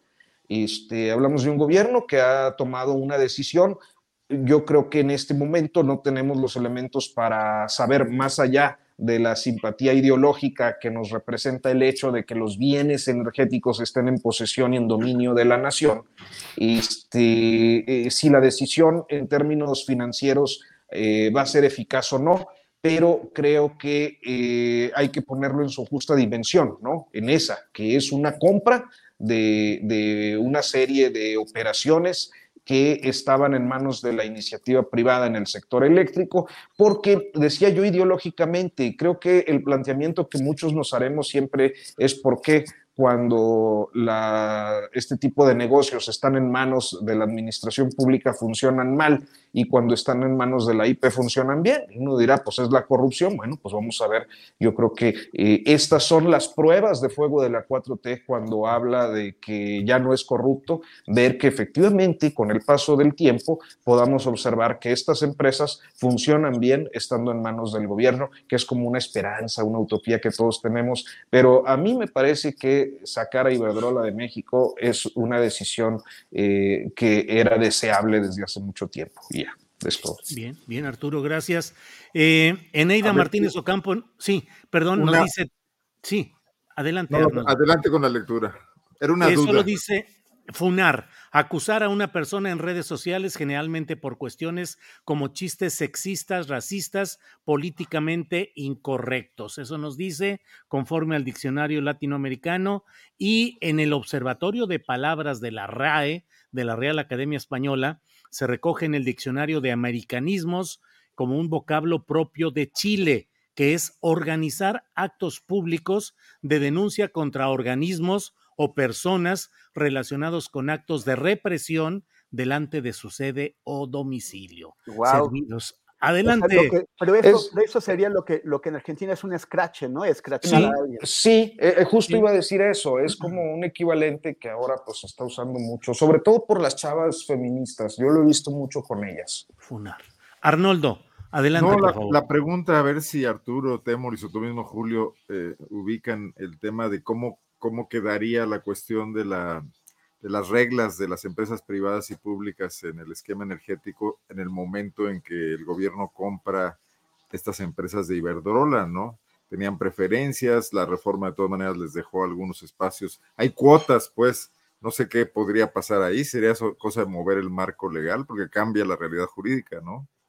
Y ahí vamos viendo, por lo pronto lo que están diciendo es que con esta compra de Iberdrola o de estas plantas, en México quedará en condición de producir el 65% de la energía eléctrica en nuestro país. Pero como dice Arturo, coincido, hay que ir viendo los detalles del contrato, de la manera, de la compra, qué significó, y ya podremos ir avanzando. La mayoría de, la inmensa mayoría de las opiniones publicadas respecto a lo que es nacionalización van en el sentido de lo que ustedes tres han dicho, de que es el acto en el cual el Estado compra algún tipo de empresas o actividades de alguna actividad privada que ahora entra al Estado. Tengo mi opinión, pero la verdad es que todo está. El, el otro tema es. Oye, pero no, pero, pero, perdón la interrupción, pero danos tu opinión, Julio. Voy aquí la a... misma, yo creo que nacionalizar es cuando se tiene la posibilidad de adquirir el control completo de alguna actividad productiva o comercial por parte del Estado. Y yo digo que cuando se ha comprado agronitrogenados, no es que se esté nacionalizando esa industria, simplemente el Estado realiza una operación comercial con la cual se queda con esa empresa. Esa es mi opinión. Y yo digo que en la llamada nacionalización de la industria eléctrica de López Mateos no fue en estricto sentido una nacionalización, sino la compra también cuidadosa durante largo tiempo de las acciones de todas esas empresas. Pero bueno. A ver, eh, o sea, entonces como nacional, o sea, porque yo eh, entiendo bien, eh, lo podríamos poner en estos términos. Hablamos de nacionalización cuando es algo más amplio y general, y de una negociación cuando es algo muy concreto y, y específico, sí. limitado, reducido. Así lo o sea, veo yo, sí. O podríamos sea, pensar en esto, Julio, para eh, eh, eh, la nacionalización de la banca. El Estado se queda con toda la banca nacional. Así es, así sí. es. La nacionalización de la industria eléctrica con López pero, Mateos. Pero ahí fue una, un decreto, pues hay una acción unilateral del Estado, aunque tengan que pagarla. Aquí no, aquí fue una, aquí se sentaron en una mesa a negociar. Bueno, bueno, la, la, la, expropiación petrolera también hubo que pagarla, aunque no estuvieran de acuerdo las. Pero la acción las arrancó con ¿no? un decreto, ¿no? Arranca con sí, un, un acto de autoridad. Claro, pero una expropiación implica una indemnización. En lo general, pero hay gobiernos que dicen no voy a expropiar porque digo a pagar compensación porque gastaron, eh, hicieron un gran daño a la nación. en Cuba, ¿qué tanto se pagó de expropiaciones? Sí, bueno, pero eso fue una revolución, ¿no? O sea, esto también hubo otra cosa. Sí, la expropiación es un acto de poder del Estado. Y acá lo que hay es un acto comercial en el que el Estado compra acciones de unas empresas. Independientemente de todo, y aunque ya en el chat dicen que yo siempre le encuentro punto negativo a las cosas, que, bueno, una disculpa por no sacar aquí las banderas de tricolores y agitarlas. E, el tema es que de todas formas estamos en un mundo distinto. No hay una autarquía nacional o un intento, o sea, eh, esto hay, hay quienes lo pueden tomar a mal, en la globalización, de que se vuelva a, conformar un monopolio. El tema es que estamos saliendo al mundo desde hace tiempo a buscar inversiones. El presidente valora muchísimo, cada rato recibe al inversionista este, no me acuerdo cómo se llama. De BlackRock, que es el portafolio de inversión, sí, bueno. Y, y, entonces estamos tratando de vender al país la nueva situación estratégica por el conflicto con China, y es ahí donde puede haber cortocircuitos también entre el discurso nacionalista y la, eh, eh, pues la integración de México en una economía global, que además ya no tenemos para dónde hacernos en ese sentido, ¿no? Sí, así es. Pues camaradas, compañeros, ha llegado. sí. Yo, quiero, yo, yo, necesito hacer algo porque lo han estado pidiendo con insistencia en el, en el chat y tienen mucha razón. Mariam Calderón primero y luego Ileana Lara le hizo eco, que son, pues es gente que nos sigue mucho aquí. Este, el tema del GIEI, que la, la conferencia del GIEI del viernes sí. Eh, ha tenido muy poco eco, ha sido prácticamente eh, ignorada en general en los medios de comunicación, incluso en los medios alternativos. Y, y es importante porque, porque eso, o sea, no, no, nuevamente, eh, efectivamente, como, como señalan ellas, el ejército se sigue negando. Se, en el caso de Yotzinapa, el ejército se sigue negando a entregar toda la información de la que dispone, muchos documentos de los que se conoce su, existencia, simplemente dice no hay, y sobre el Centro Regional de, de Fusión de Información, también dice, eh, no, no, no existía en ese momento, no, no lo había, se, se están haciendo patos y, y siguen pues des, desobedeciendo las órdenes expresas que les ha dado el comandante en jefe del ejército, que es el presidente López Obrador. Además de, de, de, eso que señalaban ellas, también hay eh, varias personas en el CISEN, bueno, en el Centro Nacional de Información, ante CISEN, que tienen órdenes de, de, aprehensión vigentes, no han sido canceladas y siguen trabajando en el CNI bajo la protección del general Audomaro, porque si, si no, no, no pueden estar ahí y nadie claro. lo molesta. Y, este, y además de que las otras 21 órdenes de, de aprehensión que fueron canceladas arbitrariamente uh -huh. por Díaz Manero, incluidas 16 con, con, contra militares, siguen sin ser reactivadas. Entonces es importante este, este asunto. Bien, pues el tiempo se nos ha ido. Gracias, Arnoldo Temoris. Arturo, por esta oportunidad. Sí, Arnoldo. Sí, Arnoldo. Un brevísimo postre, ya no hubo mucho tiempo, pero no le pierdan de vista la Feria Nacional de San Marcos en Aguascalientes, donde la nueva gobernadora Teresa Jiménez está gastando 116 millones de pesos en, en traer a toda clase de artistas, desde un Rod Stewart que probablemente ya vaya a cantar en silla de ruedas, hasta, hasta todo. ¿Cómo pues, ves, Arturo? Todo con no, entradas gratuitas. En un intento de posicionamiento de este nuevo gobierno, con un presupuesto que supera el de muchas dependencias, el presupuesto anual de dependencias como el Instituto de la Mujer, eh, la Procuraduría de Derechos Humanos, etcétera. Hay que ver ahí a qué le está jugando la nueva gobernadora y su flamante esposo, el guanajuatense Luis Alberto Villarreal, ¿no? De muy conocidos antecedentes políticos de Montana y compañía. Te vamos, a funar, te vamos ¿Eh? a funar por gerontofóbico. vamos a no, no. Arturo, para equilibrio, si quieres un postrecito antes de retirarnos. No, no, no, pues ya, este, agradecerles. En defensa de sí tenía algo. Nada más, me, me, no sé quién de ustedes está en un lugar donde están haciendo de comida. A mí se me antojó como una sopita de fideo y un picadillito con sopita de arroz y frijolitos refritos, tortillas recién hechas. Acá redondeando la fama es la comida y la bebida, langosta, mariscos y de todo. Sí. No, yo, yo, yo, estaba muy casero, pero es que se oían trastos ahí, no sé. Trastos. Ah, es, es, aquí. Ah, mira. Fueron, unas, fueron unas milanesas. Y no, se pues me abrió que hacer, tenemos que hacer una excursión allá a León, Guanajuato, Arturo y Temoris para ir con Arnoldo Eso a comer sabroso. ¿eh? Sí, estaría muy bien. Sí, Nomás que se acabe la violencia. Bueno, me odiaron más con mi comentario de Rod Stewart que con todos los que hice en contra de la nacionalización. bueno, gracias a los tres. Gracias, Arnoldo. Un gracias, abrazo. Arturo, que estén muy bien. Hasta luego, gracias. Hasta luego, gracias. Bien, pues hemos llegado al final de nuestro programa en esta ocasión. Les agradecemos, como siempre, la amabilidad de estar atentos. Seguimos acá en Baja California, en el Valle de Guadalupe. Mañana tendremos otro programa en el cual estaremos en otra instalación parecida, parece, es lo que es lo que estamos viendo y nos vemos. Recuerde que no hay videocharla astillada en esta semana ni la siguiente porque estamos de semi vacaciones. Gracias a todos, gracias Adriana Buentello, gracias tripulación astillero y nos vemos pronto. Gracias, buenas tardes.